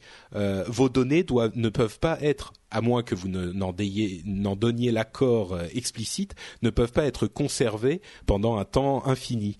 Euh, on se souvient que, euh, je, je, crois que c'était la Commission européenne qui avait déjà dit que les données ne devaient pas rester plus de 12 ou 18 mois. je crois qu'aujourd'hui ça a été retardé un petit peu, mais en tout cas ça a été uniformisé au niveau européen. bon, ça c'est pas mal, non? C'est bah intéressant d'avoir des législations qui partent de, des droits de l'utilisateur là pour le coup. Euh, mais euh, alors je sais pas, je suis un peu, je suis un petit peu ambivalent sur le droit à l'oubli parce que ça, ça peut recouvrir des, des, des réalités assez différentes selon le, le, point de vue d'où on se pose. Euh, le droit à l'oubli, c'est par exemple dire, euh, regardez, j'ai des photos de beuverie de moi quand j'étais étudiant, c'était il y a 20 ans, donc j'aimerais bien qu'on arrive, je sais pas, qu'elles n'apparaissent plus dans le résultat de recherche quand on tape mon nom. Euh, le plus simple, c'est quand même encore de s'en prendre euh, à la source. Euh, c'est en tout cas ce que dit par exemple Google, hein, parce qu'évidemment, euh, moi je suis, je suis, toujours frappé par les gens qui se rendent compte, mais quand je tape mon nom sur Google, ça me sort des trucs, mais pourquoi ça me sort ça et pas autre chose, etc. Et moi je leur dis, écoutez, vous savez, d'ordinaire, Google n'est jamais que le reflet d'une réalité qu'il qu dépasse. C'est-à-dire, c'est si c'est sur Google, ça veut dire que c'est sur l'internet. Euh, et euh, oui, mais étant donné qu'ils savent pas forcément où c'est, enfin, oui. ils connaissent pas le site ou d'où ça vient, Google, on sait ce que c'est. Puis en plus, ça a une adresse, on sait, on oui, sait à qui sûr. écrire. Euh, donc voilà, sur le sur le droit à l'oubli, j'en comprends l'intérêt. Il faut voir ce que ça recouvrira dans la réalité vraie. Euh, pour le reste, c'est intéressant de dire qu'on va imposer au service la portabilité des données d'utilisateurs. C'est-à-dire, en gros, ce que dit Nelly Cross, c'est, elle dit, il faut pas qu'un utilisateur se retrouve pieds et poings liés sur un service en particulier et qu'il puisse pas changer de crèmerie juste parce qu'il peut pas emporter ses données. Euh, c'est une bonne chose, ça, non? Moi, j'ai eu un débat l'utilisateur avec. Euh, oui, oui, c'est une bonne chose, mais il y a un moment où ça me semble un tout petit peu bisounours. Euh, par exemple, si tu dis, euh, bon, alors, par exemple, je sais pas, j'ai un iPhone et demain j'ai envie de passer sur Android, BlackBerry ou Windows Phone 7. Euh, ce serait bien que mes applications, je les retrouve sur mon nouveau téléphone aussi. Oh là, je crois que c'est pas de ça dont on parle. Ah si, c est, c est... ah si si. Moi j'ai eu ce débat exactement avec Edouard ah Barrero oui. du FC que choisir la semaine dernière, qui dit absolument, il faudrait que, enfin comment dire, il faudrait que ce soit les développeurs d'applications qui vous vendent un service qui soit capable de passer d'un téléphone à un autre, en fait. Euh, C'est-à-dire. Oui bon, là, là il y a voilà. clairement des limitations euh, pour le moins techniques et. Bon. Oui oui tout à fait, mais mais. Euh, c'est certainement. Que, Ouais, que, que les, enfin, et puis il faut il faut comprendre à quoi servent les, les applications et les magasins d'applications. Pour Apple, l'App Store c'est pas un truc qui est, fait, qui est destiné à gagner de l'argent, c'est un truc qui est destiné à être à l'équilibre, mais qui par contre est destiné à vous fidéliser. C'est-à-dire une Bien fois sûr. que vous avez acheté 200 applications, 400 fichiers musicaux et quelques films, bah, vous n'irez pas, vous ne changerez pas justement de crèmerie. Et c'est exactement ce que Nelly Cross dit. Elle dit attendez, il n'y a pas de raison euh, qu'on soit pieds et poings liés juste parce qu'on a fait ses achats dans un magasin. C'est pas parce que je fais mes courses chez Carrefour qu'il faut pas que je puisse aller pousser le caddie chez Auchan. Voilà. Tu veux dire, tu veux dire qu'il y a des gens qui achètent de la musique et des films C'est ça que tu veux nous dire Il y en a même énormément, ça a fait plus de 70% depuis l'année dernière sur iTunes. On va en reparler. C'est bien, euh, bien qui m'a semblé aussi. Ouais. Jérôme, euh, toi, ça te, bon, ça, ça devrait te plaire quand même cette euh, série de, de, bon, au-delà de la question des, de la portabilité des apps qui est effectivement un petit peu problématique, euh, protection de l'utilisateur, c'est pas mal ça. L'Union européenne sert à quelque chose? Ouais, je t'avoue que là, j'ai pas trop suivi cette question-là. Hein. Je n'aurais pas un avis d'expert non plus. Mais je me dis que pour le droit à l'oubli, je suis, je suis en train de réaliser que je suis assez content qu'à notre époque, je pense qu'on a à peu près les mêmes âges, on n'avait pas smartphone, smartphone et c'est peut-être pas mal. Parce oui, que, moi, je, je, suis bien content de pas avoir eu Facebook à 15 ans. Hein. Parce que euh, non, mais c'est un problème assez important, je trouve, parce que c'est vrai que moi j'ai des tas d'avis, mais je me rends compte que j'ai des tas d'avis effectivement, bah, évidemment de mon âge. Et, et quand je commence à découvrir un peu les, effectivement les, les, les attitudes de moi, bon moi j'ai passé la quarantaine, mon image je la gère. Euh, bon, je pense pas qu'il puisse m'arriver. Bah, nous, on est tous, nous on est tous relativement publics, donc effectivement c'est un petit peu moins. Mais c'est vrai que bon, est-ce que pour les ados et tout, euh, c'est quand même vachement plus complexe, quoi. Surtout qu'ils sont pas la maîtrise du tout de. Un truc que je trouve vraiment étonnant, c'est qu'ils n'ont pas du tout la maîtrise de leur bulle. C'est-à-dire mm. qu'en fait, ils sont. Euh, Enfin, pour moi, Facebook, ça se connecte avec les amis, pas avec euh, essayer d'avoir le plus d'amis. Et c'est vrai qu'ils se connectent tous. Donc, dès que tu as un problème, effectivement, c'est avec tout le collège, c'est avec tout le. Il n'y a pas du tout une maîtrise de, de petites bulles. Enfin, je pense, je pense que peu, sont, peu, sont déjà dans, je pense eux sont déjà dans une génération où, euh, où on vit en public, en fait. Ouais. Bah, toute la question euh, est de savoir s'ils vont pas le regretter. Quoi. Ah mais c'est c'est pas exclu. Je pense que c'est des choses qu'on qu'on apprend en les en les faisant quoi.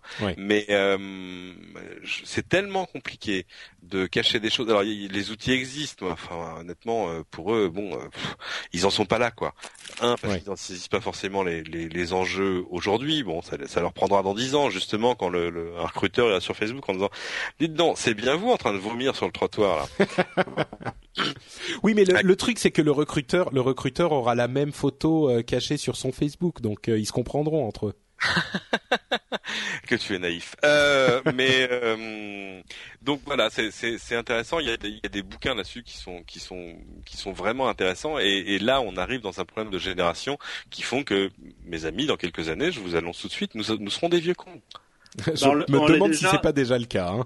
Tout à l'heure, euh, tout à l'heure, je sais pas si je peux avouer que je regardais le, le journal télévisé de France 2 tout à l'heure, et euh, il y avait un sujet justement sur le fait que, je sais plus, il y avait 8 ou 9 étudiants sur 10 qui qui en fait faisaient leurs devoirs en recopiant du contenu euh, dans Internet, et ça parlait que du copier-coller, que du que du qu'ils accrochaient plus rien dans leurs neurones soi-disant parce que euh, tout était recopié de ah bah le jour où le jour où Wikipédia a fait son blackout pour Sopa euh, les rendus de devoirs ont été et on voyait passer les tweets on voyait passer les tweets de mais c'est pas possible mais mais mais j'ai un, j'ai un devoir à faire sur l'architecture médiévale pour demain. Où est-ce que je vais aller chercher mes informations? Ça ne va pas du tout. Oui ils ont dû aller au centre de documentation et d'information. On faisait pas, euh... pas copier-coller, on recopiait. Mais non, ils sont allés chercher dans, c'était juste plus long. Ils sont allés chercher dans le cache de Google et puis c'est tout. C'était plus simple. Bon, euh, parlons encore un petit peu de censure, si vous le voulez bien, avec une nouvelle, euh, un nouvel outil de Twitter qui peut désormais, alors c'est intéressant, c'est vraiment intéressant à analyser, donc écoutez bien. Twitter peut désormais, c'est donner les moyens de censurer du contenu par pays. Euh, c'est-à-dire que euh, il fut une époque où si il devait retirer un tweet, parce que ça arrivait, hein, il y avait des demandes de retrait euh, parfaitement légales auxquelles ils étaient obligés de se plier, ils devaient retirer le tweet de Twitter tout court. Aujourd'hui, ils ont la possibilité de retirer un tweet par pays, c'est-à-dire que si la France demande de retirer le tweet de Monsieur Jérôme Choin qui euh, dit ACTA, euh, ça pue du derrière, euh, eh bien Twitter peut le retirer en France, c'est-à-dire qu'on ne le verra plus en France. Par contre, il sera, visible partout euh, dans le monde. Évidemment, euh, je parle de la France et de Monsieur Jérôme, mais on pourrait parler de l'Égypte et de militants. Euh, ce, qui peut... semble, ce qui est peut-être un peu plus important. oh, oui, c'est possible. Euh, ce qui est important de noter, c'est que ces tweets seront, d'une part, chaque demande sera renvoyée. Les One size fits all seems like a good idea for clothes until you try them on. Same goes for healthcare. That's why United Healthcare offers flexible, budget friendly coverage for medical, vision, dental, and more. Learn more at uh1.com. I'm Sandra, and I'm just the professional your small business was looking for. But you didn't hire me because you didn't use LinkedIn jobs. LinkedIn has professionals you can't find anywhere else, including those who aren't actively looking for a new job but might be open to the perfect role, like me. In a given month, over 70% of LinkedIn users don't visit other leading job sites. So if you're not looking on LinkedIn, you'll miss out on great candidates like Sandra. Start hiring professionals like a professional. Post your free job on linkedin.com/people today. Les informations seront renvoyées vers euh, Chilling Effects, qui est un site qui recense euh, toutes les toutes ces demandes là et leurs effets, euh, qui est un site de l'EFF si je ne me si je ne me trompe pas, de l'Electronic Frontier Foundation. Et d'autre part, les les contenus en question, les tweets euh, seront ne, disparaîtront pas totalement, ils seront indiqués comme étant censurés et euh, ils préviendront l'auteur du tweet et ils indiqueront euh, l'organisme qui a demandé la censure. Sur ce dernier point, je suis pas totalement certain, mais en tout cas, il y aura une indication du fait qu'il est censuré. Ça sera pas juste que le tweet disparaît. Alors, le grand débat qui a eu lieu, c'est d'une part, euh, Reporters sans frontières et des organismes similaires qui disent c'est euh, extrêmement liberticide, et d'autre part, euh, certains qui disent euh, d'une part, Twitter était obligé de le faire, euh, et en plus de ça, c'est la meilleure implémentation qu'on pouvait imaginer parce que ça va pointer du doigt la censure et du coup les pays avec lesquels ils vont travailler, on pense évidemment à la Chine qui est un marché énorme dans lequel ils veulent rentrer, il faut pas se voiler la face, c'est aussi pour des questions euh, de, euh, commerciales qu'ils ont fait la chose. Euh, ces pays ne seront pas entre guillemets obligés de bloquer l'ensemble de Twitter et ils pourront rentrer dans ces pays et contrôler de manière beaucoup plus fine la censure et de ce fait peut-être montrer aux gens ce qui est censuré et faire évoluer les choses de l'intérieur. Euh, évidemment, ça rappelle le- la position, la prise de position qu'avait fait Google en, en partant de Chine. Mais là, c'est un petit peu plus simple parce qu'évidemment, ils peuvent, ils ont leur bureau à Hong Kong et euh, le site chinois redirige vers Hong Kong et la Chine. euh, bon, bref, Google est une affaire différente. Oh, Je pose d'abord la question à Cédric parce que c'est un journaliste et que euh, c'est peut-être une personne Tout, plus tout concernée de par la suite chose. les grands mots. euh, j'ai lu hein, la lettre de, de Reporters sans frontières et, Mm. et, euh, et c'est pas un réflexe corporatiste, mais j'aime beaucoup Reporters sans frontières parce qu'ils font un boulot utile. Et Ah bah, il est difficile de ne pas les apprécier, hein, c'est certain. Oui, c'est ça. Mais et pourtant, je suis pas entièrement d'accord avec la lettre. Euh, malgré toute la sympathie, la sympathie que je leur porte, je suis, je comprends leur réaction, mais je suis assez d'accord avec ton argument qui est de dire euh, il y a des choses qui pays par pays peuvent être interdites et où la justice locale peut dire euh, vous allez me retirer ça tout de suite. Et jusque là, la seule solution qu'avait Twitter, c'était de le retirer partout. Maintenant, ils vont le retirer que localement et en plus en mettant en gros un espace blanc à la place en disant ici il y avait un mais que vous ne pouvez pas lire. Euh, c'est de fait la meilleure, la moins mauvaise des façons de de de de, de, de se plier à la loi euh, pays par pays. Maintenant, sur l'opportunité pour Twitter, etc., d'aller en Chine, moi, je, je finis par croire que aller en Chine n'est pas le truc le plus. euh, Enfin, ça marche pas, quoi. Euh, ça marche pas parce que un, ils ont maintenant une industrie internet florissante. Alors ils exportent assez peu leurs produits, ce qui est dommage parce qu'il y a des, il y a quand même des sites et des services qui sont pas mal du tout et qui sont pas que du copier-coller de services euh, occidentaux. Mhm. Euh, mais euh, c'est un peu comme dans l'industrie. Euh, je vous recommande la lecture d'un bouquin qui date un peu mais qui s'appelait Mr China et d'un un, un type racontait il y a 20 ans quand ils essayaient d'aller faire des, des opérations industrielles avec des industriels chinois pour faire des entreprises ensemble, etc. Et Mm. où en gros il, il explique qu'il s'est fait tondre lui de 400 millions de dollars juste par des jeux d'écriture, etc. Où en gros on lui a fait un coup de bonneto à chaque fois. Enfin bref. Et sur Internet c'est un peu pareil parce qu'en fait on s'aperçoit que ce sont toujours les acteurs locaux qui gagnent. Pourquoi est-ce que, enfin, Google a voulu y aller et c'était compréhensible, même si ça leur a posé des problèmes à la fois techniques et de conscience. Euh, pour l'instant, corrigez-moi si je me trompe, Facebook n'y va pas euh, parce que c'est trop compliqué, quoi. C'est trop compliqué et ils ont trop peur de se faire tondre euh, par des acteurs locaux Mm. qui eux auront euh, des soutiens locaux parce que le marché chinois a pas besoin d'aller chercher aujourd'hui, en tout cas, de, de l'innovation, enfin en tout cas pas trop en dehors de ses frontières. Ouais.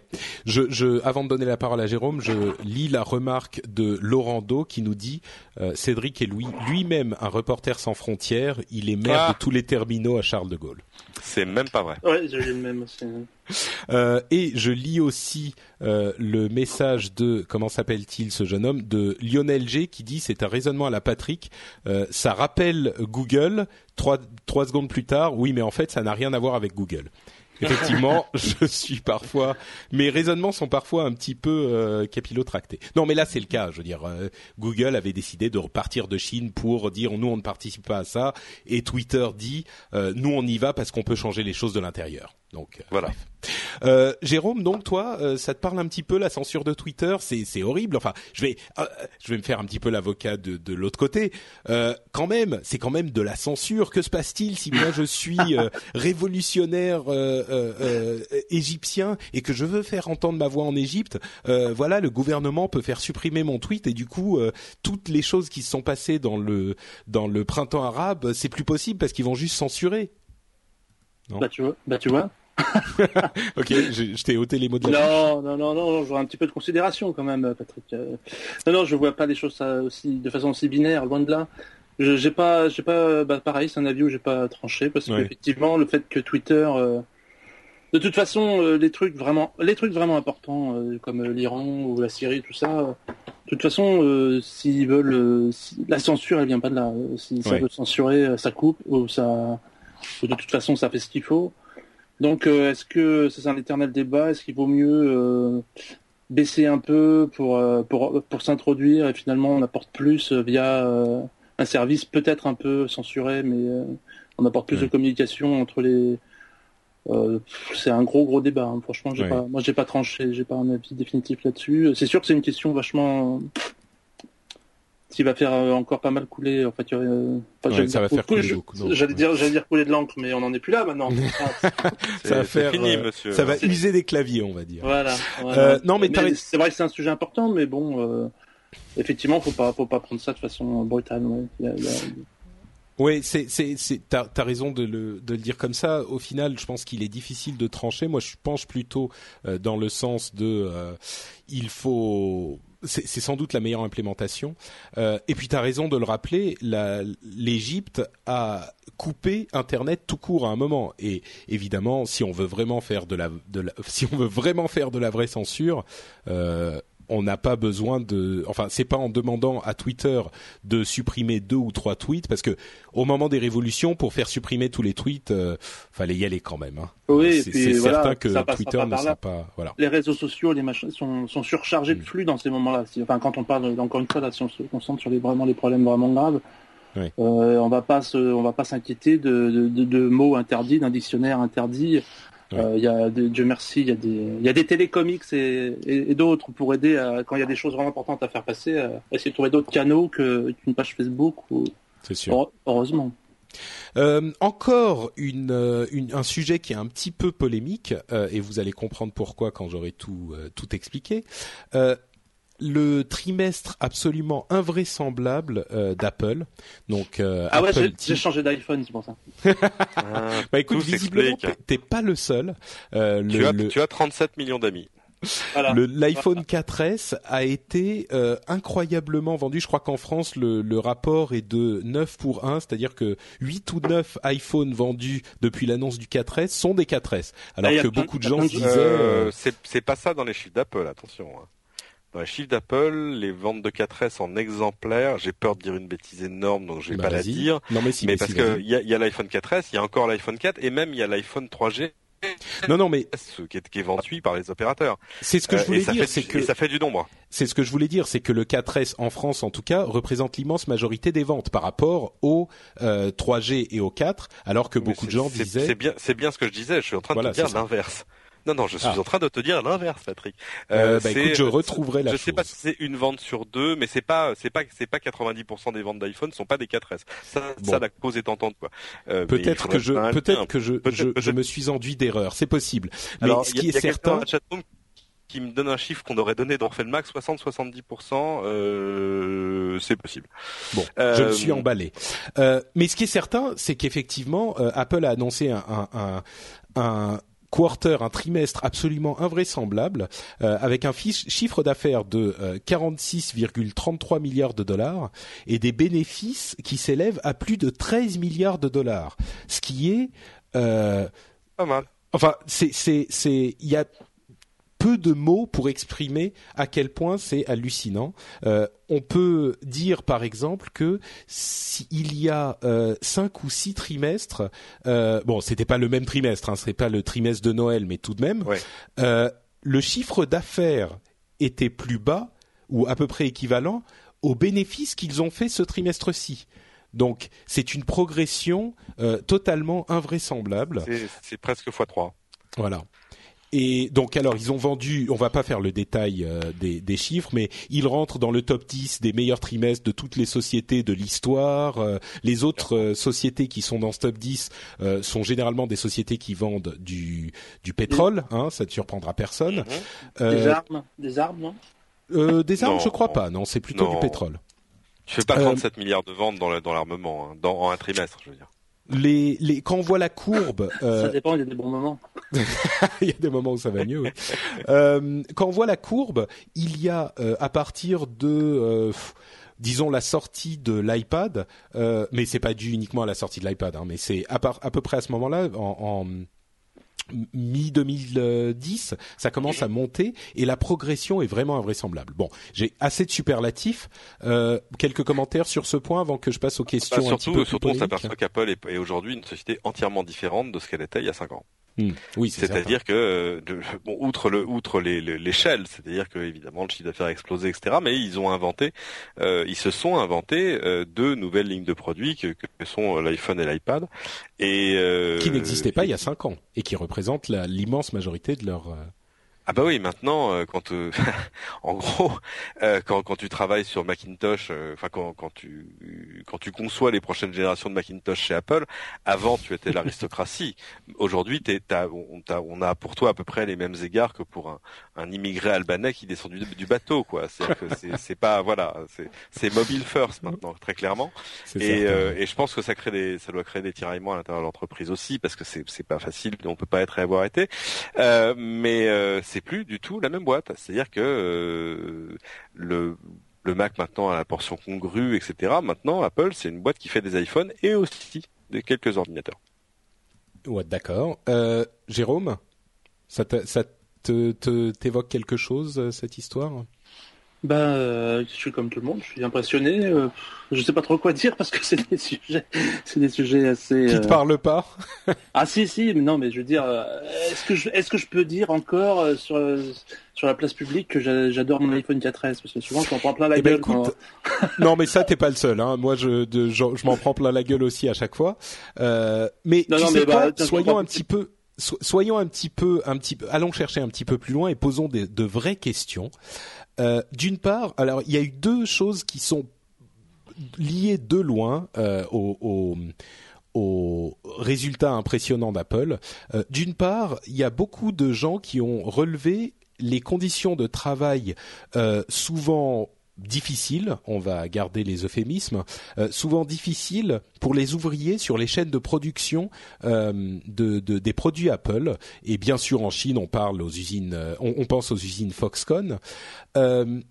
et beaucoup de gens ont dit Apple aurait les moyens aujourd'hui de faire évoluer les choses, de d'exiger des conditions de travail meilleures pour ses ouvriers, d'exiger des payes meilleures, et il pourrait limiter un tout petit peu plus leur marge et faire en sorte que ces ouvriers soient mieux payés. Ils pourraient aussi, par exemple, euh, faire produire leurs euh, appareils localement, euh, continuer à faire produire leurs appareils en Chine, mais en faire produire aussi d'autres versions localement, et dire aux gens, ben voilà, si vous voulez acheter un iPhone produit, on va prendre un, un, un, nom au hasard en France, vous le payez 20% de plus et vous pouvez l'acheter en France. Au moins donner cette possibilité aux consommateurs. Ça c'est bisounours. Ça c'est bisounours. Alors je pose la question. Possible. Nous n'avons plus l'expertise pour faire ce genre de choses. C'était la réponse de Tim Cook effectivement, qui était un petit peu énervé. C'est pas que la réponse de Tim Cook. Moi j'étais euh, à San Francisco en septembre. Il y avait une conférence d'Eric Schmidt de Google, qui pourtant lui il fait pas de téléphone. Hein. Mais mais la question lui a été posée. Hmm. Euh, on lui disait mais euh, est-ce qu'il est pas temps de réindustrialiser notre pays et de ramener euh, la production ici et de recréer des emplois, etc. Et il a fini par dire un truc que j'ai trouvé à la fois abracadabrant et passionnant. Il a dit mais en fait euh, on se pose les mauvaises questions. On se dit on va produire des choses en Chine parce que c'est moins cher. Mais il dit dans l'équation de ces produits-là, les salaires c'est pas extrêmement impactant parce que les salaires euh, qui sont chers, c'est les salaires des ingénieurs qui ont qui ont inventé ces machines. Les salaires de production, ça, ça aurait un impact sur le prix, mais pas que. le truc, c'est que c'est constitué en Chine et ailleurs des, des pôles d'expertise et, et, de comment dire et surtout des pôles d'efficacité. Il dit en gros, aux États-Unis, on ne saurait pas faire hmm. des iPhones si on, même si on en avait envie. C'est terrifiant d'entendre des choses pareilles. Il dit en clair, on, ne ferait on ne ferait pas des machines de la même qualité. Il y avait aussi l'argument selon lequel euh, les, usines, euh, les usines dans ces pays-là étaient beaucoup plus réactives. S'ils ont besoin de démarrer au quart de tour et de mettre euh, 20% de, de, capacité de production en plus, euh, les ouvriers se mettent au boulot en 8 heures. Ils sont sur les chaînes de production et tout va très très vite de manière très efficace. Alors peut-être que on peut effectivement, si la, question de la production locale n'est pas vraiment réaliste, est-ce qu'on peut se demander s'il ne pourrait pas mettre la pression pour obtenir de meilleures conditions de travail euh, pour ces euh, pour ces travailleurs? Bien sûr. En fait, pourquoi on en parle, c'est parce qu'il y a eu un remarquable papier dans le New York Times New là-dessus. Remarquable papier. D'abord parce qu'ils ont réussi à avoir des témoignages de gens qui travaillent chez Apple sur ces questions-là.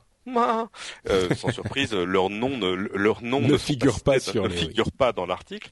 Et, et euh, où en fait, c'est là où l'article est bien fait, c'est qu'on comprend que euh, euh, Apple est ni un bisounours qui voudrait que, que, que, voilà, que ce soit des écureuils souriants qui produisent ces iPhones, ni un affreux, ni ni le ni l'oncle Picsou quoi. Hmm. C'est pas c'est pas c'est pas Mr Burns dans les Simpsons. Voilà. donc et en fait, il y a une espèce de il y a deux forces qui même s'affrontent à l'intérieur d'Apple, euh, qui sont deux impératifs. Un, de fait, ils ont vu ce qui se passait dans les usines, euh, enfin ce qui se passait, même si les choses apparemment se sont beaucoup améliorées, etc. Mais, mais bon, euh, ils ont vu ce qui pouvait se passer, parce que par exemple, quand on dit oui, les iPhones sont produits par des enfants de 13 ans et tout ça, c'est des conneries. Hein. c'est fini, c'est terminé. même, même des gens de, de des gens qui contrôlent les usines disent ça, il peut encore arriver qu'on trouve sur une ligne de production un garçon qui a 15 ans et pas 16 parce qu'il a pris la carte d'identité de son cousin. Enfin voilà, bon, hmm. mais c'est pas, c'est fini pour pour l'essentiel. Euh, et puis c'est pas des sweatshops quoi, c'est quand même des Foxconn. On sait, ils ont maintenant plus d'un million d'employés. Enfin, on est en train de parler de choses qui sont les plus grosses entreprises du monde.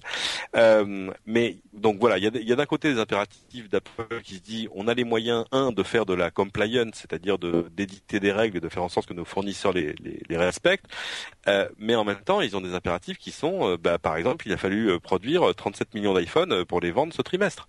Et, et là, pas, il suffit pas, il suffit pas de de dire tout à coup, bon bah on met un milliard de plus là et comme par magie l'usine pousse et le le savoir-faire arrive. Effectivement, c'est une question tout à coup le sous-traitant lui il va dire bon bah écoutez c'est pas grave mes gars je vais les faire travailler 70 heures dans la semaine. Et alors il y a l'autre il y a, y a une énorme injustice et pourtant je, je prends pas spécifiquement la, la défense d'Apple là-dedans, mais il faut le faire quand même. C'est-à-dire qu'évidemment Apple n'est jamais que le plus visible du lot parce que euh, tous les gens ont un iPhone, enfin tous les gens non, ont un iPhone, un iPod, etc., etc. Et puis parce qu'on connaît Apple et puis parce qu'en plus, euh, contrairement, j'ai envie de dire à, l'essentiel des autres marques d'électronique, Apple a une image. Apple c'est cool. Euh, et euh, mais chez les autres, c'est pareil, c'est la même chose, tout simplement parce que ces sous-traitants, ils travaillent pour tout le monde. Le papier du New York Times cite euh, HP, Dell, Acer, Lenovo, etc., etc.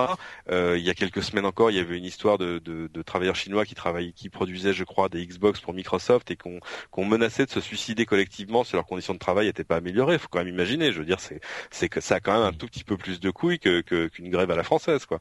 Le suicide collectif, la menace du suicide collectif. C'est sûr. Euh, mais euh, bon, je, je suis pas sûr que ce soit un exemple à suivre, mais enfin au moins ça fait réagir. Et euh, donc voilà, Apple n'est que l'exemple le plus visible de ce qui se passe pour l'essence, pour tout ce qu'on achète aujourd'hui.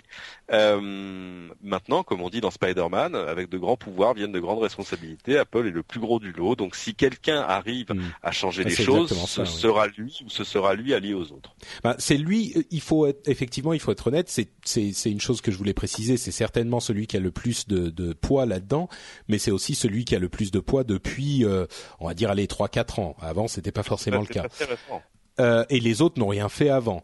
Euh, mais bon, c'est effectivement eux qui pourraient faire pousser, qui pourraient pousser au changement. Euh, il y a deux autres éléments qu'il faut préciser. D'une part, Tim Cook a sorti, donc le président d'Apple, a, sorti un rapport qui a été assez euh, salué par euh, les gens, les, observateurs de l'industrie, justement sur euh, l'état de leurs fournisseurs, la liste de leurs fournisseurs et les rapports qu'ils ont réussi à obtenir, enfin qu'ils ont commandé sur les conditions de travail dans ces usines. les choses ne sont certainement pas idéales, hein, on, on l'aura compris, mais par contre, on sent une, une début de volonté d'ouverture avec certaines choses qui changent euh, depuis que Tim Cook est aux commandes. Euh, on se doute que Steve Jobs ne voulait peut-être pas que les choses se passent de cette manière au moment où c'est lui qui, qui, gérait les choses. Euh, et puis il y a une autre chose qu'il faut quand même évoquer, même si je sais que l'argument peut être considéré comme facile, c'est que on est dans une période d'industrialisation dans ces pays-là et les, les, les, salaires en question sont décents et les conditions de travail sont sans doute meilleures que de rester dans les rizières à, replanter des, euh, des planderies euh, toute la journée. Il y a aussi, il est difficile de juger la chose depuis l'Europe. Euh, les choses sont sans doute pas aussi simples quand on est euh, là-bas directement. Là encore, c'est un problème qui n'est pas euh, facile à juger dans un sens ou dans l'autre. Il y a certainement des arguments dans les deux sens, quoi. Ouais, c'est que nous, vu d'ici, on se dit, mais s'ils n'ont pas de pain, qu'ils mangent de la brioche, quoi. Enfin, c'est un peu, voilà. Comme Marie-Antoinette. Ouais. exactement comme Marie-Antoinette, mais, mais oui, c'est pas facile d'en juger. Mais il faut vraiment aller lire ce papier New York Times parce que un, il est fouillé et deux, il pose les bonnes questions sans euh, sans essayer de faire pleurer Margot ou etc etc. En gros, il regarde les choses assez froidement en disant eh ben, comment les choses pourraient-elles pourraient-elles être autrement? Et euh, c'est pas juste un chèque, euh, c'est pas juste un, c'est pas juste en sortant de chéquier que ça va s'arranger. Euh, il faut d'abord que en interne, Apple se, se, demande quelle est sa priorité. Et c'est dur de refuser. Si, si, on vous dit tiens, il faudrait produire, je sais pas, 3 millions d'iPad de plus le mois le mois prochain parce qu'on a une grosse demande, c'est dur de dire non parce que tu comprends, ça va poser des problèmes aux fournisseurs parce que du coup ils vont ils vont demander à leurs gars de, de faire des heures supplémentaires sans forcément nous le rapporter en temps réel, etc. Donc ils vont faire des coups de canif dans le contrat. Enfin, c'est très compliqué. Euh, bon, évidemment, le plus simple, mais c'est impossible, ce serait que Apple ait ses propres usines. La seule solution, mais si, la seule solution à cela, c'est la fin de la sous-traitance. C'est pour d'acheter les composants, parce que tu l'as dit, la liste des fournisseurs d'Apple euh, qui a été publiée, c'est le le who's who de l'électronique. J'y ai même c'est drôle parce que il y a d'un côté, euh, je sais pas, euh, des mémoires flash qui viennent de chez Samsung, premier producteur mondial, et de l'autre côté, tu as des, tu as des PME japonaises qui font qui font un composant. Par exemple, elles ont une expertise sur un, composant boussole. c'est des choses que je vois régulièrement au. Japon où on voit dans les salons des, des, PME, les types, ils ont trois composants, euh, ils sont spécialisés là-dedans, là-dedans et là-dedans, et, et, ils ont des clients prestigieux dont ils ne te, donnent pas le nom. Donc retrouver leur, leur nom dans la liste des, des, des fournisseurs d'Apple, c'était impressionnant. Évidemment, Apple va continuera à se fournir comme ça. Ils vont pas tout produire eux-mêmes. C'est pas, on n'est pas dans une commune autogérée. Euh, mais, mais par bah, contre, sur la, sur l'assemblage, ils pourraient se payer leurs propres usines. Et là, tout à coup, euh, ils en auraient le contrôle de bout en bout, et ce serait pas, tu vois. Bah, disons que l'argument, c'est que, on dit en anglais, sur qui est responsable. Oui, l'argument c'est que Apple est un tellement un client tellement énorme pour Foxconn qu'ils pourraient demander ce qu'ils veulent et Foxconn, serait obligé de le faire. Mais bon. Oui, mais le problème c'est que Foxconn peut pas peut pas euh, comme ça d'un claquement de doigts embaucher 60 000 personnes de plus demain euh, pour produire des plus d'iPad pendant deux mois et après s'arrêter. C'est un peu compliqué. Et puis les lignes de production qui vont avec. Enfin, c'est euh, c'est de l'industrie ça, monsieur. Mais mais c'est quand même c'est quand même un, sacré boulot. Moi, ça fait partie de mes rêves. Je sais pas si je rêve plus d'aller faire un reportage chez Apple à Cupertino. Parce que pour l'instant, je suis rentré dans le hall. Je suis, rentré dans le hall et je suis pas, j'ai pas pu aller plus loin. Euh, mais euh, et euh, ou, alors d'aller faire un reportage chez Foxconn. Je sais pas lequel des deux serait le plus difficile. je pense que en visant bien, je pourrais arriver à rentrer à l'intérieur d'Apple. Je dis pas que ça, ça, ça je, dis pas que je serais. Tu irais peut-être pas très loin quand même. J'irais peut-être pas extrêmement loin, parce que pour, pour te dire, j'ai essayé de le faire et on, je connais un garçon qui y travaille qui, qui, qui, restera anonyme parce qu'on va essayer de protéger les innocents, et, euh, et qui, euh, qui travaille à Cupertino et qui un jour nous dit mais mais venez venez. Alors on arrive comme des fous quoi en disant ah, ah. on arrive sans caméra évidemment, hein, on bien sûr, visite de pure courtoisie et dit bah attendez mais venez on va prendre un café à la cafette. Ah quoi un café à la cafette d'Apple? Moi j'étais à, la limite de l'apoplexie et et puis il, il nous a regardé, il s'est ravisé, il a dit ah oui mais non bah comment ça non? Non, non, on a le droit d'inviter nos amis à la cafette, sauf s'ils sont journalistes. Mais bien sûr, évidemment.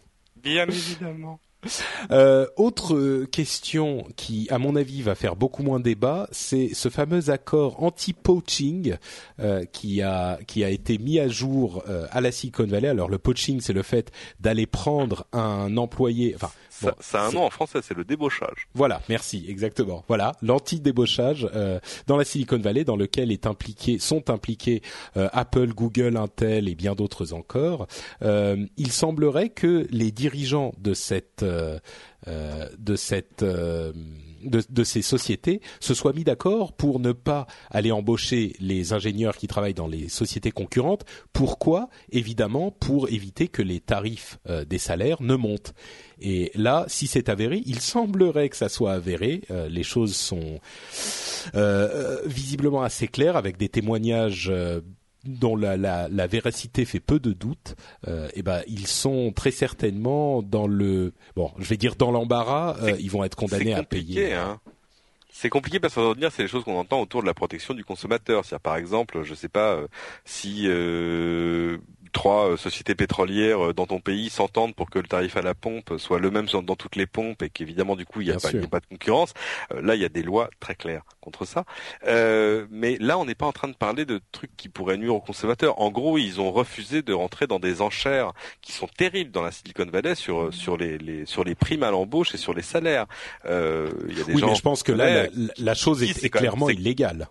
Euh, je, sais, sais pas si c'est. Alors c'est probablement. Alors moi, ce que j'ai entendu, c'est que c'est illégal. bon. Bien sûr, mais mais euh, c'est vrai qu'il y a, y a, une telle surenchère avec des, des bonus à l'embauche absolument déliants. L'année dernière, Google a filé, je sais plus combien c'était, mais une prime de plusieurs centaines de milliers de dollars quasiment à tous ses employés, juste pour qu'ils restent. Ouais, ouais, euh, c'est dément. Et c'est vrai qu'il y a des patrons de start qui disent c'est quand même intellectuellement choquant de voir un môme de 23 ans arriver dans ton bureau te dire alors moi je suis développeur sur iOS donc euh, c'est 160 000 par an. Bah oui, mais qu'est-ce que tu veux Qu'est-ce que tu veux? En même temps, euh, c'est la loi du marché. Les les, les Américains et euh, pour être parfaitement honnête, euh, le, le, monde entier et nous avec. Euh, merci l'exemple que nous a fait Free il y a quelques semaines à peine fonctionne avec la loi du marché. C'est un système qui, mine de rien, euh, fonctionne pas mal. Et il n'y a pas de raison que là, euh, ça ne s'applique pas simplement parce que ça coûte cher euh, de payer un ingénieur. Si c'est ce qu'il vaut, bah c'est ce qu'il vaut. Et bon. Enfin, je pense qu'on est d'accord. Le, truc, c'est qu'en plus, souvent, ces, ces, sociétés sont liées déjà par des accords commerciaux, parce qu'évidemment, Adobe travaille avec Apple. Bah oui, si, quand même, un peu. Euh, et puis, euh, les, les, uns travaillent avec les autres. Et quand ils signent des accords, euh, quand ils développent des choses, par exemple, ça c'est assez courant et ça se fait chez nous aussi. Il y a une clause dans l'accord disant, attendez, et puis on va pas s'amuser à se débaucher les ingénieurs des uns chez les autres. On arrête les conneries, on bosse ensemble, mais, après on se quitte bons amis et puis c'est tout quoi. Et euh, donc bon, c'est assez compliqué, mais ce que, ce que ça met en, exergue, c'est que euh, c'est un peu le jeu des chaises musicales et il y a quand même euh, quelques quelques jobs qui peuvent rapporter énormément d'argent dans la Silicon Valley et qu'en plus tous les salaires ont explosé pendant ce temps-là. Donc c'est enfin bon, tout ça fait que c'est quand même très compliqué de s'y acheter un appartement. Bon, euh, parlons de Google Plus, euh, pardon, Google Plus Your World, Google Plus votre monde, euh, dont on avait déjà parlé très rapidement il y a deux semaines, donc je ne vais pas vous réexpliquer tout sur la chose. simplement, c'est l'intégration des résultats sociaux à la recherche de Google qui favorise très très largement Google Plus et qui ne favorise pas Twitter et Facebook. Les concurrents se sont euh, très intelligemment rebellés en créant une extension euh, pour euh, Chrome et Firefox qui vous permet de voir ce que donnerait une recherche Google qui intégrerait tous les résultats disponibles des, autres réseaux sociaux. Ça a fait pas mal de bruit. et il y a dans le domaine un autre, une autre chose qui a fait pas mal de bruit, c'est la réunion de toutes les, les, les policies. Euh, c'est pas les politiques, mais les accords, euh, les les. Ah, Cédric aide-moi. Le mieux, on se comprend. Hein. Oui, d'accord. Euh... les, les, bon, les, les, les, les, conditions d'utilisation. Merci. Jérôme, c'est ce que tu disais oui, c'est ce que je disais. D'accord. Les conditions d'utilisation de tous les sites euh, Google ont été réunies en une seule euh, liste, enfin en une seule condition d'utilisation, que ce soit euh, Gmail, Google Docs, YouTube, Google Google Maps, etc. Parce que c'était toutes des, conditions différentes. Alors évidemment, Google vous dit ouais, ça va être super sympa pour vous. Vous allez avoir un seul truc, à, vous allez avoir un seul truc à lire et vous pourrez avoir une, une des, des, des trucs beaucoup plus cohérents avec ce que vous êtes absolument partout. Évidemment, c'est aussi parce qu'ils veulent euh, pouvoir utiliser les données qu'ils vont collecter sur vous sur YouTube. Euh, ils veulent pouvoir les utiliser dans euh, Gmail ou dans Google Plus ou ce genre de choses pour vous donner des publicités qui vous plairont plus. Ça a fait un petit C'est-à-dire clash au lieu d'avoir dix versions différentes de trucs que tu liras pas, t'en as qu'une que tu lis pas, c'est ça C'est un petit peu ça. Euh, il y a aussi le fait que euh, les gens qui se disent bon bah maintenant ça y est Google c'est tout sur moi partout et donc euh, j'ai encore moins de protection de mes données. Bon. Ouais mais ça on le savait déjà. On le savait déjà. Ouais, moi je sais pas. Enfin, je, moi ça m'a pas choqué, hein, mais je pose la question. Non, que, que, Google sache tout ce qui est tout, tout de moi. Enfin bon, bref, pardon. Non, mais, non, non, mais là aussi. Non, mais là, aussi, enfin, un, il faut en être conscient, c'est-à-dire que les choses que vous publiez chez Google ou vous faites chez Google renseignent Google sur ce que vous faites. Enfin, c'est quand même une litote totale. Mais euh, mais je, je vois pas comment on, comment on peut en être choqué. Moi, j'ai ce souvenir. Le problème, c'est qu'à chaque fois que les gens essayent de lire ces conditions générales, euh, tout à coup, ça devient, euh, enfin, on, on, dirait des, histoires qu'on raconte pour se faire peur au coin du feu. Souvenez-vous quand Dropbox a changé ses conditions générales, enfin, les a un peu euh, condensées, et que tout à coup, les gens ont dit quoi Mais quand je mets un fichier sur Dropbox, il appartient à Dropbox. mais non, pauvre fouillant, il appartient pas à Dropbox. Mais t'es bien forcé de d'autoriser Dropbox à le copier, le partager, l'afficher, le stocker, le sauvegarder, etc., etc. Puisque c'est quand, tu fais un, quand tu fais un service, moi je sais, on vient d'en faire une pour un service qu'on fait sur un site. Bah, quand t'es dans la peau, de, quand t'es de l'autre côté, euh, c'est l'enfer parce qu'effectivement, euh, t'es bien obligé de rédiger des trucs blindés à mort parce que c'est plus par peur de te retrouver un jour coincé pour une connerie que par, que par, malfaisance. Bon bah voilà, alors. Euh, après la grande, la grande tous question. Ces services-là ont aucune intention de, de s'approprier ton contenu. Voilà, puis la grande question, c'est toujours, est-ce que, enfin, pour moi, c'est ça, c'est un truc, c'est ce que tu penses en gros que ces grosses boîtes, ils, ils essayent d'analyser tes trucs pour en sortir des choses, ou est-ce qu'ils ont une vision statistique, effectivement, une vision pour euh, une, pour effectivement te mettre du contenu, mais pas, enfin, comment dire, pas personnalisé en fait. Enfin, personnalisé, si, bien sûr. Mais au tant, sens tant que ce seront des boîtes, tant que ce seront des boîtes qui ont moins de 100 000, moins de 100 000 employés et, et, des centaines de millions et qui vont finir par s'approcher du milliard d'utilisateurs, c'est pas pour aller lire dans ta boîte mail, puisqu'ils n'ont pas les moyens humains de le faire. Euh, donc de fait, c'est plutôt pour une approche statistique et pour affiner euh, le, le, le, bon bah, je pense le business model, qui est de dire on t'affiche plein de liens et une fois de temps en temps tu cliques sur un lien et au bonheur ça leur approche, ça leur apporte des centimes. Et d'accord, bien sûr, pas toi, mais je sais que moi dans je sais dans l'entreprise, dans la boîte où j'étais avant euh, j'ai jamais réussi, j'ai jamais réussi à vendre des cerveaux que tu connaîtrais pas. Donc, j'ai jamais réussi à vendre des, des systèmes de d'utiliser des outils collaboratifs au prétexte qu'effectivement pour pour tous les gens de la hiérarchie de la stratégie ils sont absolument convaincus que Google scanne tes, tes trucs pour vendre des, des secrets industriels à, à Boeing et à machin je veux dire bah, en tout cas, ce qui est clair, chacun, son opinion. Ce qui est certain, c'est qu'ils peuvent le faire. Après, chacun son opinion. Moi, j'ai la conviction que c'est surtout pas leur intérêt de faire ça. C'est sûr. Ce qui est certain, c'est que euh, si jamais ces choses vous dérangent, et je peux comprendre que ça dérange certains qui sont peut-être un petit peu parano, euh, il, y a toujours une possibilité très simple, c'est de ne pas utiliser ces services. Donc euh, voilà. Ah ouais, bah, c'est ce qu'on fait et du coup la boîte, eh ben elle, elle se, elle, se, bah ouais, elle, est mortifiée parce que tu, tu fermes tout. Tu, bah, c'est un peu les, les mêmes débats que moi. Je, je disais quand on parlait de l'acta tout à l'heure, ça me fait beaucoup penser à, à l'entreprise parce que c'est, c'est les mêmes mécanismes. C'est-à-dire qu'à un moment la hiérarchie, par peur de, par des peurs un mm. peu euh, surréalistes en fait, blinde tout et tu te retrouves au fond. Moi, je suis convaincu que la oui, c'est pas, bon pour le commerce. C'est pas bon. Moi, je parlais, je parlais surtout au niveau individuel. Si vous, vous avez peur que Google vous espionne et vende vos secrets aux Chinois, bon bah n'utilisez pas, n'utilisez pas Gmail, quoi. Voilà. C'est très dire euh, qui a quelque chose. Enfin bon, qui peut avoir quelque chose qui. Enfin le jour où c'est comme quand on parlait tout à l'heure pour les problèmes politiques. Le jour où t'as vraiment un truc, si t'as un truc sensible, évidemment que tu vas pas aller le mettre sur. Euh Oui. Ou alors t'as pas t'as pas bien compris comment ça marche quoi. Remarque moi sur Google, il n'y a pas grand chose que je mettrais pas sur Google. C'est ma position personnelle après. Chacun. bon. Moi je mets, tout, je, mets, je mets tout sur Google, même tous mes documents de travail sont sur Google Docs. Ah bah moi c'est effectivement ah euh, souvent le cas aussi, oui. En tout cas pour No Watch. Euh, et puis bon, si quelqu'un un jour découvre que dans le l'épisode 77 du rendez-vous tech, on avait prévu de parler de Yahoo et que finalement on n'en a pas parlé, je pense que la Terre ne s'arrêtera pas de tourner. Euh, par contre, la, Terre va s'arrêter de tourner si je ne parle pas de notre sponsor, l'excellente boutique No Watch. Donc je fais une courte interruption de notre programme pour vous parler de cette boutique absolument merveilleuse à laquelle vous pouvez accéder en allant sur nowatch.net.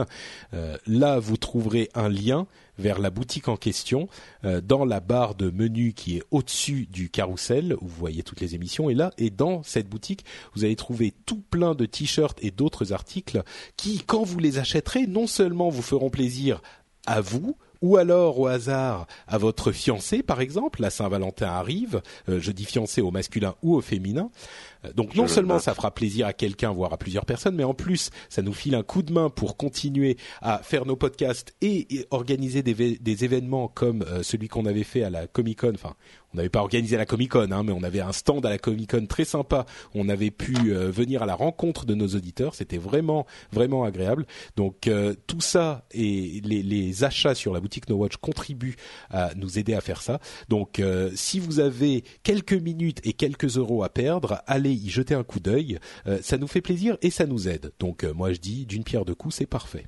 Donc on remercie la boutique euh, et surtout on remercie ceux qui vont y faire leur shopping.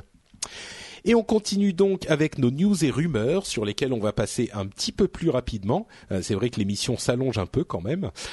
donc news et rumeurs euh, dans cette partie. De, mauvaises langues, de mauvaises langues dans la chatroom disent qu'à chaque fois que tu m'invites, ton émission que finit en retard. Je, je tiens à rappeler que c'est parce que Skype, c'est parce que Skype plante toutes les 8 minutes que tu nous sommes Ah oui, non, mais je suis, je, je comprends pas pourquoi les gens disent ça. D'ailleurs, je suis certain que la durée totale de l'émission sera euh, complètement dans les normes. C'est, c'est évident. On verra.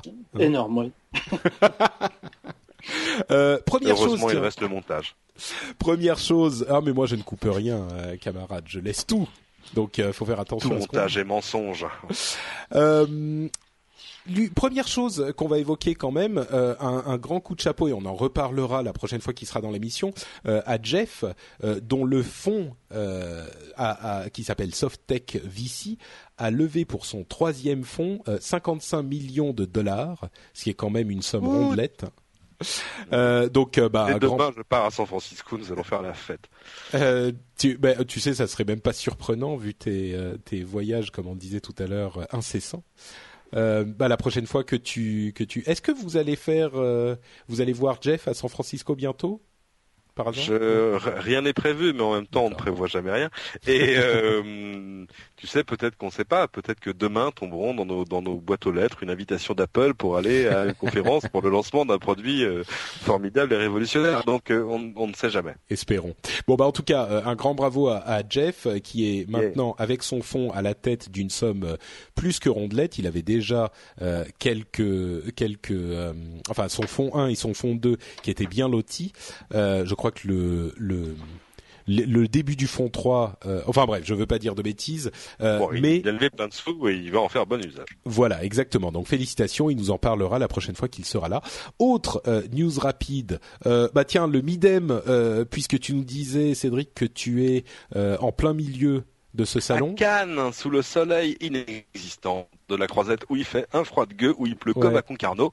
Euh, mais c'est pas grave parce que a priori c'est pas pour ça qu'on est venu, c'est pour le Midem qui est vraiment en train d'évoluer. Il y a de plus en plus de start-up, il se passe plein de trucs rigolotes. Il y a, il y a des, il y a des concours de start-up. Moi, il y a, il y a des nouveaux services qui me plaisent beaucoup. Euh, je sais pas, je vous en cite deux, trois. Mais le Midem, c'est pas le truc de la musique là? C'est là où on bah, vend des 40... c'est là où on vend des 45 tours, je crois, non? Et voilà, c'est ce qu'on pensait aussi, nous aussi, jusqu'à ce qu'on y vienne pour la première fois l'année dernière, et on a été les premiers surpris en disant mais attendez, mais il y a plein de trucs vachement bien. Mais ça, c'est sous, euh, c'est sous l'influence croisée de l'internet, du mobile, etc., etc. Et il y a plusieurs services ou plusieurs apps. Il y a pas mal de choses qui m'ont plu ici.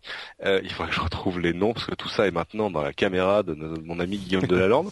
Il y a, y a une, app, une appli géniale dont je ne pourrais pas. C'est quand même une honte. Vous donner le nom. Oh, bah. Ou alors il faudrait, que je retrouve la carte de bah, visite. Tout ça, c'est pour qu'on aille regarder plein écran, c'est ça bah, de toute façon, marketing 14, h 10 14h10 samedi sur le Et euh, non, non, il y a, y a une, une, app géniale euh, si vous jouez euh, du violon, de la guitare ou du piano, qui vous permet d'avoir une partition sur votre iPad et qui dont le micro écoute ce que vous êtes en train de jouer pour tourner les pages tout seul.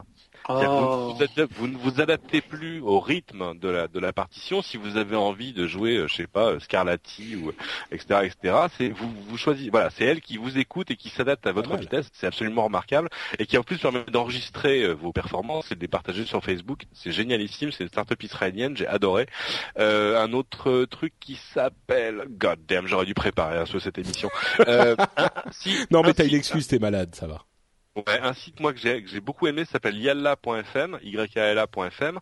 En gros, c'est un Deezer ou Spotify pour la musique du Moyen-Orient et euh, c'est fait entre autres par des Français et des Marocains et qui vous explique quand même euh, avec le sourire que euh, pourquoi ça n'existait pas jusque-là? Bah parce que d'abord il a fallu aller signer euh, tous les artistes locaux, les stars locales, etc., etc. Et puis que les stars locales leur filent leurs cassettes pour qu'elles soient numérisées. Donc si c'était pas sur Spotify et Deezer, il y avait des raisons. Et il y a le, le, service est gratuit, allez voir yala.fm. Ça existe aussi sous forme d'appli, iPhone, Android, etc. Moi j'ai découvert plein de trucs de musique libanaise et tout. J'ai trouvé ça vachement sympa et le service est vraiment vraiment remarquablement bien fait euh, allez, une dernière, peut-être. Euh, Qu'est-ce qui m'a plu une appli qui s'appelle Crowdsurfing. Enfin, c'est pas une appli euh, mobile, c'est un, un site et qui va vous permettre de regarder ensemble des concerts en live. Genre, il y a un concert de The Killers à Boston, vous allez pouvoir le regarder avec vos amis, mais surtout avec des milliers d'amis parce que autour de la vidéo du concert, euh, plein de fonctions sociales pour commenter ensemble, pour etc. Se retrouver après, enfin pour recréer de la communauté autour du live, ce qui est pas forcément évident et ce qui peut s'appliquer aussi au sport, mais ça peut s'appliquer aussi, euh, je sais pas, imaginons que demain on ait la chance de voir, je sais pas, les conférences de TED en direct, ce serait pas mal s'il y avait des fonctions sociales tout autour. Bon, en même temps, si, on allait voir les conférences de TED en direct, je pense que ce serait payant.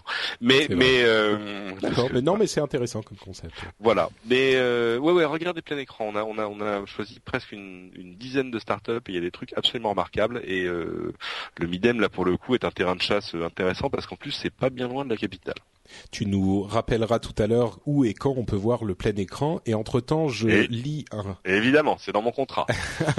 je lis un commentaire de Lionel G qui nous dit dans la chat room le MIDEM, c'est pas l'ancêtre de l'IDSL Moi, je trouve ça très bien. Euh, réfléchissez deux secondes. Ça va. Oh, oh, elle est excellente. MIDEM, IDSL, c'est très drôle.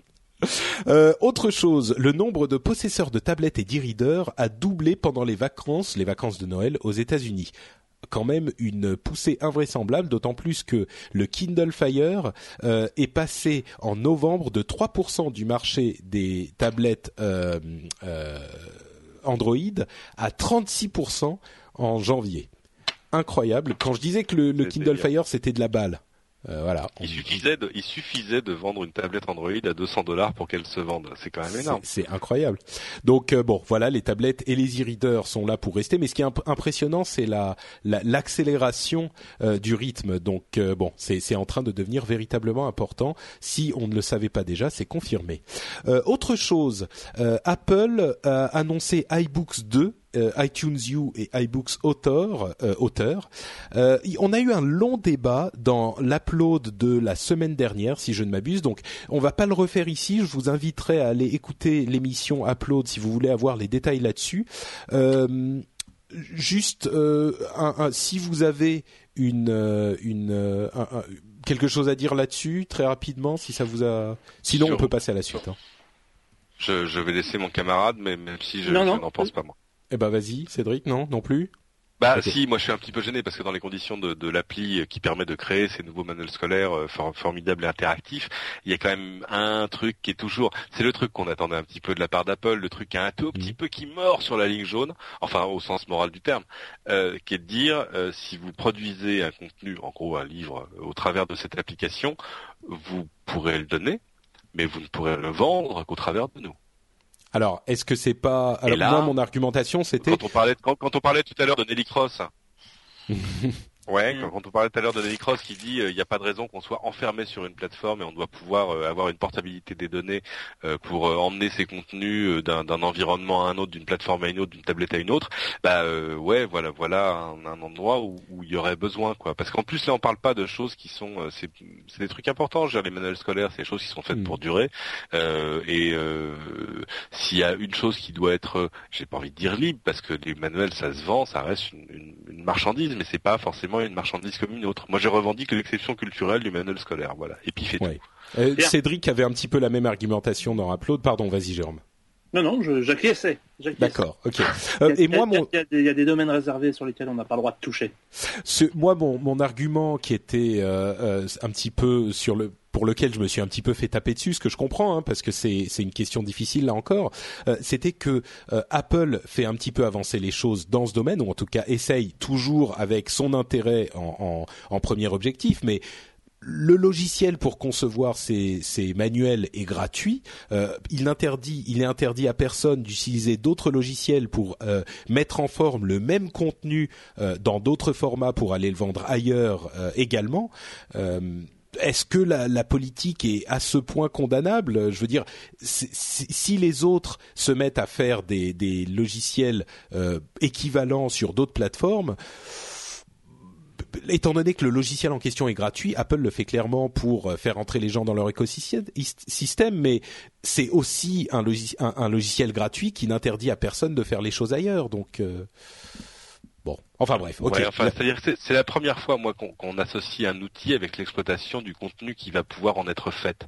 Tu vois ce que je veux bah, dire? Pas exactement. Euh, euh, il, ah, ah non, mais disons que dit comme ça, effectivement, ça peut être surprenant, mais les les, les formats propriétaires, par exemple, euh, si tu si tu édites un, un livre euh, dans un format qui va être euh, propriétaire à Sony, Kobo, même Kindle, bah le format en question va être propriétaire. Tu peux également prendre ton contenu, le mettre en forme sur un autre logiciel et le vendre en e-book mais le format en lui-même, il va rester propriétaire. Est-ce que si Apple avait vendu un logiciel et dit bah voilà notre logiciel il sort des, manuels au format euh, Apple Book et vous, ce format Apple Book ne fonctionne que sur l'iBook Store. Est-ce que ça aurait été aussi choquant? C'est la même chose finalement. Non, non, parce que mais ça aurait suffi, c'est-à-dire que il aurait suffi, mais même Apple n'aurait même pas besoin de le dire, de, de, dire voilà, ce logiciel permet de créer des trucs formidables qui ne pourront être lus avec tout l'enrichissement que dans le logiciel euh, équivalent sur l'iPad. Très bien. Euh, mais maintenant, si vous voulez faire une sortie PDF de votre truc et puis la vendre, la donner, la mettre sur d'autres plateformes, etc., c'est votre problème. C'est pas nous. Ça ne dénature pas l'expérience sur l'iPad. Ça aurait suffi de dire ça. Ah mais là, euh, c'est parfaitement possible. mais pas du tout. Si tu, mais bien sûr ne peux pas faire. Mais non. Mais ah. ah mais tu ne peux pas sortir un PDF et le vendre. Non, non, bien sûr. Mais par contre, si tu veux toi le contenu que tu mets dans cet iBook, tu veux euh, toi le mettre dans un PDF, tu en fais ce que tu veux. C'est ton contenu. C'est une fois que le contenu est mis en forme dans l'iBook, avec euh, iBook Author, euh, le format, le, fichier résultant effectivement euh, n'est utilisable que sur l'iBook Store. Mais tous tes contenus, ils, ils deviennent pas propriété d'Apple. Si tu utilises, je sais pas moi, Acrobat, enfin Adobe, ah comment il s'appelle le truc pour faire des PDF, Acrobat, voilà. Voilà, ou même tu fais un e-book 3 avec un logiciel qui te met en forme des e-book 3, t'en fais ce que tu veux. Je vais aller relire les conditions générales. Ok, bon, on en rediscutera de toute façon, euh, très certainement.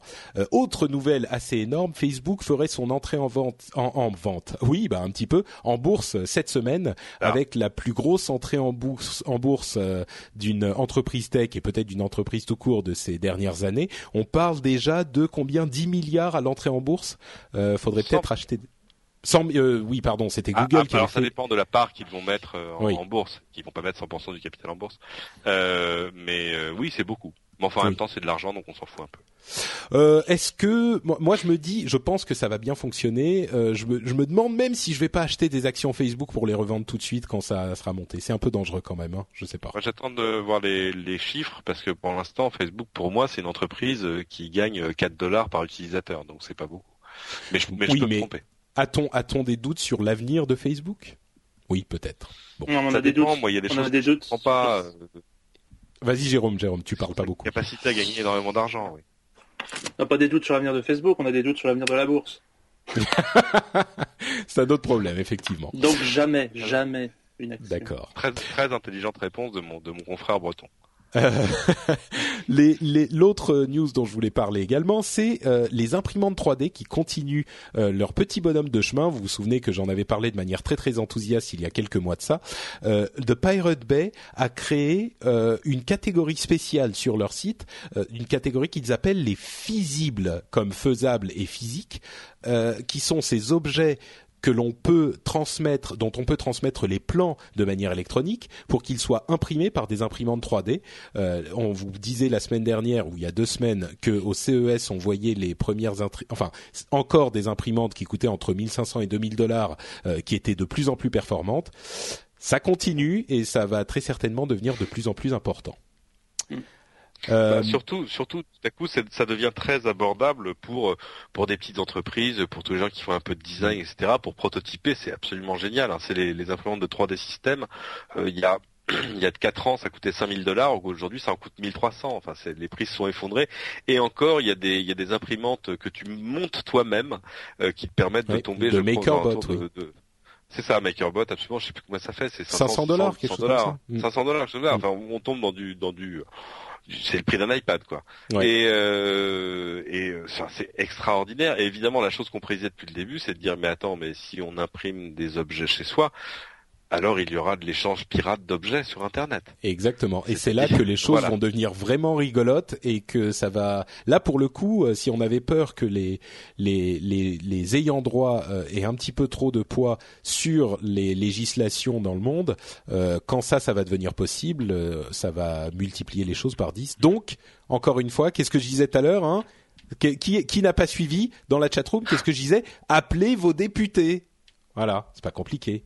Bon, bref. Plusieurs fois. Plusieurs fois, oui. Euh, Rim, enfin, il change de CEO au pluriel ça leur a pris un moment, mais enfin ils se débarrassent de leur président qui était un tout petit peu léthargique. Euh, beaucoup de gens ont raillé le nouveau qui a dit euh, ah ben en fait tout va bien, euh, nous on a nos forces, on va rester dans la logique de notre continuité parce que bon on sait ce qu'on fait. Évidemment, pour moi il allait pas dire en arrivant tout ce qu'on a fait jusqu'à maintenant c'est de la daube. évidemment il a dit des choses un petit peu consensuelles au début il faudra le juger. Il est là depuis une semaine, les gens l'enterrent déjà. Il faudra le juger au bout de quelques de quelques mois au minimum, quoi. Mais ça, c'est un peu ce qui était arrivé à Nokia avant. C'est ces gens qui allaient trop bien. Oui, euh, exactement. Qui était sur un marché où ils gagnaient euh, un fric fou et qui à un moment on, se sont dit bon ça va tellement bien, pourquoi toucher à un truc qui va bien? C'est le dilemme de l'innovateur. C'est euh, et Nokia c'était la même chose, sinon que la reprise en main par quand, par Steven Elop quand il est arrivé, lui il a fait un courrier interne où il a dit en gros on va tous mourir. ou alors on va tout changer. Et, et, euh, et souviens-toi, on disait tous, enfin on disait tous, on entendait beaucoup dire Nokia, ça y est, ils sont morts, c'est fini. Maintenant le marché c'est Apple, Samsung et personne d'autre. Et tout à coup ils se sont mis, euh, avec l'aide de, Microsoft, à sortir des téléphones vachement bien. Oui, c'est euh, tout à coup, on s'est rappelé que Nokia, depuis le début, c'est quand même une entreprise qui fait des super téléphones. C'est ce que je disais dans TNT il y a quelques jours. Euh, Nokia était il y a quoi allez un an un an et demi un petit peu risible. Euh, et là ils reviennent alors ils sont pas encore tirés d'affaire mais ils reviennent très sérieusement euh, dans la course. Euh, disons qu'ils vont bien bien mieux qu'avant. Ils sont plus risibles du tout quoi. Ils sont devenus une société qu'on regarde avec un air un petit peu intrigué mais en tout cas une société sérieuse. Et c'était pas gagné. Donc on peut les féliciter pour ça une autre personne qui tire un petit peu sa révérence, c'est Jerry Yang, créateur de Yahoo, qui quitte enfin la boîte. Euh, il s'y est accroché pendant des, mois et des années euh, en disant qu'il ne partirait jamais. Finalement, ça y est, il se fait remplacer. Bon, euh, je sais pas si Yahoo. il a pris toutes les mauvaises décisions, il a le charisme à peu près d'une huître, euh, il parle jamais à personne, et il et on, on, a du mal à saisir la valeur. Il y a plein de trucs bien chez Yahoo, hein, mais euh, on a on a toujours eu un peu du mal à saisir la cohérence de l'ensemble. C'est pour ça que quand les gens se moquent, se moquent, se sont moqués, je crois qu'ils se moquent moins maintenant de Google Plus. Euh, regardez l'intelligence qui a été mise dans un truc comme Google Plus pour arriver ah, à réaliser une intégration avec tout le reste des services. Euh, chez, chez, chez Yahoo, c'est des silos les uns à côté des autres, où, enfin, c'est compliqué, quoi. Voilà. Donc, est-ce qu'il est trop tard pour Yahoo? Yang? Non. Est-ce qu'il est trop tard pour Yahoo? parce que ça, ça, mais non, parce que ça fait ça encore. C'est des, c'est des gens qu'on croit morts, mais ils sont quand même pas, pas en si mauvaise santé que ça. Euh, bon, ils ont, ils ont beaucoup licencié, mais, mais euh, non, il, il est pas trop tard. Mais enfin, il était temps que, que Jerry Yang parte, quoi. Et c'est sûr qu'ils ont une hein, énorme euh, valeur. Euh, ils ont une énorme valeur dans le contenu Yahoo. Donc, euh, ouais, faut pas les. Ouais, enfin surtout le, surtout si on, si on ne cite qu'une erreur de Jerry Yang, c'est d'avoir refusé il y a quoi deux ans, trois ans, de se vendre, de vendre à Microsoft. Ah, mais ça, c'était le. Oui, qui, là pour qui le proposait coup... qui, qui, proposait 35 milliards de dollars. Pour le coup, euh, si on parle de, de décisions risibles, là, c'est un exemple à peu près parfait. Euh, et d'autre part, on se souvient de de Steve Ballmer qui disait il y a quelques mois, oui, il y a des fois où on est, on se dit, je l'ai échappé belle euh, quand on repense à certaines décisions qui n'ont pas été prises. Et ça, c'est un exemple. Donc effectivement. Allez, deux dernières choses rapidement. La timeline de Facebook arrive enfin pour tout le monde. Euh, à savoir, vous pouvez, il y a une option quand vous allez dans la timeline et que vous naviguez dans les options pour rendre tous vos messages euh, et toutes vos mises à jour euh, euh, à partir d'un certain moment, avant ce moment, pour les rendre euh, disponibles uniquement pour les amis, voire privés. Donc, si vous êtes un petit peu, si vous n'êtes pas certain de ce que vous avez mis sur Facebook, c'est peut-être quelque chose à, à, à, aller voir. On en parlait tout à mhm. l'heure prêtez-y attention aussi. Et dernière chose, mhm. panique chez Symantec qui s'était volé son code source de 2006, donc pas le plus récent, mais tout de même il y a quelques temps. Ils avaient dit non, non, tout va bien, en fait ça servira à rien, euh, les hackers pourront pas s'en servir. Tout à coup, la semaine dernière, ils reviennent euh, genre avec un petit post-scriptum en disant bon, finalement, euh, les choses vont peut-être pas super bien. Donc, si vraiment euh, vous devez utiliser notre antivirus, faites-le quand vous c'est absolument nécessaire. Euh, sinon, évitez de l'utiliser parce qu'en fait, c'est pas génial. C'est quand même une décision difficile qu'ils ont dû prendre. Mais bon, si vous utilisez un antivirus de Symantec, voilà. essayez peut-être d'aller voir ailleurs. Entre parenthèses, euh, oui, ça s'appelle euh, PC Anywhere, hein, leur euh, leur antivirus. entre parenthèses, Microsoft fait un très très bon antivirus, le Security Essentials. Il est très très bien. Moi, je l'utilise depuis un moment. Il fonctionne très bien. Donc, il est gratuit. Donc, peut-être intéressant à aller regarder. Eh ben écoutez, on va arriver à la fin de l'émission. je vais très rapidement passer pour les gens qui nous écoutent en podcast, enfin le, segment de notre ami Guillaume de la Statosphère qui nous parle de LinkedIn, euh, qui est un réseau social qu'on sous-estime parfois un petit peu, mais qui est en croissance permanente. Euh, donc voilà, on passe on passe la parole à Guillaume tout de suite. Salut à tous et bonne année Vous avez sûrement déjà entendu parler de LinkedIn, même si on parle bien plus souvent de Twitter ou de Facebook en matière de réseaux sociaux. Sa croissance fut fulgurante, le positionnant comme leader dans sa catégorie, puisque le réseau social professionnel totalise désormais plus de 116 millions d'utilisateurs, devançant Viadeo et ses 35 millions de membres. Si vous aimez les statistiques, LinkedIn devrait largement vous rassasier. En 2010, le réseau social lançait les pages de statistiques des entreprises. Au menu, la répartition des employés selon le niveau d'études, les années d'expérience, le nombre de relations ou encore la croissance en nombre de salariés inscrits.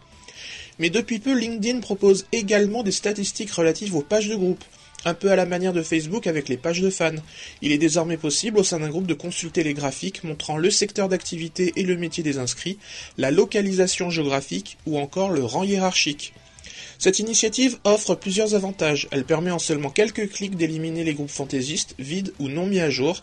Elle devrait également aider les entreprises à s'intéresser aux réseaux en ligne sur lesquels les discussions peuvent faciliter les recrutements. Retrouvez toutes les statistiques du web sur statosphère.fr et le compte Statosphère sur Twitter. À bientôt. Et on va conclure l'épisode euh, un petit peu rapidement. On rappelle donc Guillaume sur statosphère.fr et statosphère sur Twitter.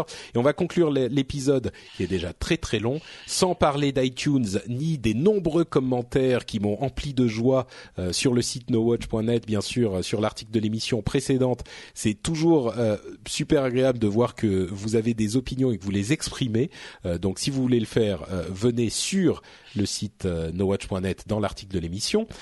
Et donc, euh, on va donner à nos camarades, avant de nous quitter, l'occasion de nous dire où on peut les retrouver. Et donc maintenant, Cédric peut nous reparler très euh, à son aise de plein écran euh, et des autres choses qu'il fait sur Internet.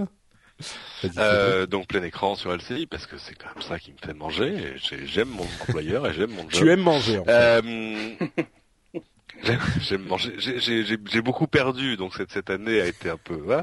Euh, mais euh, pourquoi je te parle de ça? Ah oui, oui, plein écran 14h10 sur LCI le samedi, rediffusé le dimanche, le mardi, le mercredi, le jeudi, euh, et euh, en tout ou partie sur Internet également, euh, sur tfnews.fr, etc., etc. Non, arrêtez de me demander pourquoi c'est pas sur iTunes. J'ai déjà répondu il y a un an. Mais petit rappel, a priori sur le papier, LCI est une chaîne payante, même si maintenant vous le retrouver dans le bouquet de base de 9, enfin de 9 SFR. Vous le retrouvez chez Orange, chez euh, sur la B-Box de Bouygues, etc., etc. Et bientôt chez Free, me dit-on. En tout cas, les négociations sont en hmm. cours. Eh ouais, bah oui, on a, on a, on va gagner, euh, je sais pas, 18 millions de téléspectateurs, donc c'est quand même assez impactant. Mais voilà, euh, pour l'instant, enfin, la, chaîne n'est pas euh, gratuite, donc il n'y a pas vraiment de raison que les choses reviennent sur iTunes. Je sais, c'est triste, mais qui, enfin, je sais pourquoi je dis ça ici. J'allais dire qui télécharge encore des émissions? Vous pouvez les regarder dans un, dans un, dans un player. C'est complètement con ce que je suis en train de dire. Si, il y a encore des non, mais c'est vrai. si, vous pouvez tout à fait le regarder dans le player sur nowatch.net sans problème. Hein. Absolument. À, à mon sens, le podcast a plus de sens pour l'audio que pour la vidéo mais c'est un vieux débat. Jérôme, euh, tu as été discret, un petit peu discret aujourd'hui, mais c'est parce que tu ne parles que quand tu as des choses intéressantes à dire. On, on l'a bien eh compris. Enfin, J'écoute les spécialistes, eh ben les professionnels. Et si on veut écouter les choses intéressantes que tu as à dire, où doit-on aller? Ah bah euh, jcfrog.com doit y avoir à peu près tout normalement. C'est parfait. T'as pas un compte Twitter ou un truc comme ça que tu veux? Ah bah jcfrog, jcfrog et puis euh, jcfrog. bah c'est parfait, c'est quoi? sur Google Plus, c'est Jérôme Chaud, puisque. Enfin, je Bien sûr, oui. Je crois que maintenant je pourrais le renommer. oui, on peut mettre des, des, non, mais pas tout à fait. On peut ajouter des, euh, des pseudos et oui, c'est un peu compliqué sur Google Plus. Enfin, ça me déplaît pas non plus qu'on m'appelle un peu Jérôme parce que bon. Cédric, tu voulais dire que t'es Cédric sur Twitter, c'est ça? Oui, voilà, enfin des trucs simples, voilà. Et puis, euh, qu'est-ce que je te dise d'autre Que c'est pas la peine de me friender sur Facebook parce que j'essaie de ne prendre que des gens que je ah bah, connais. Bien raison. Et même en même temps, c'est raté, hein, parce que, enfin voilà, c'est pour ça que c'est pour ça que maintenant je fais comme comme tous les gens qui ont ce problème-là, c'est-à-dire je vais sur Google Plus et sur Path, euh, mais euh, et sur Path pour l'instant, je suis content parce que j'ai que 20 amis et c'est cool. euh, donc, mais du coup, je suis forcé de refuser les gens que je connais.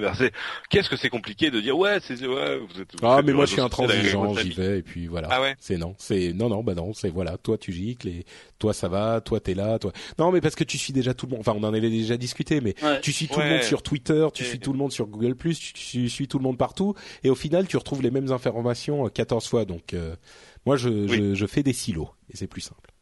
Bon, à propos de Silo euh, sur iTunes, je vais quand même lire un commentaire qui me fait très très plaisir.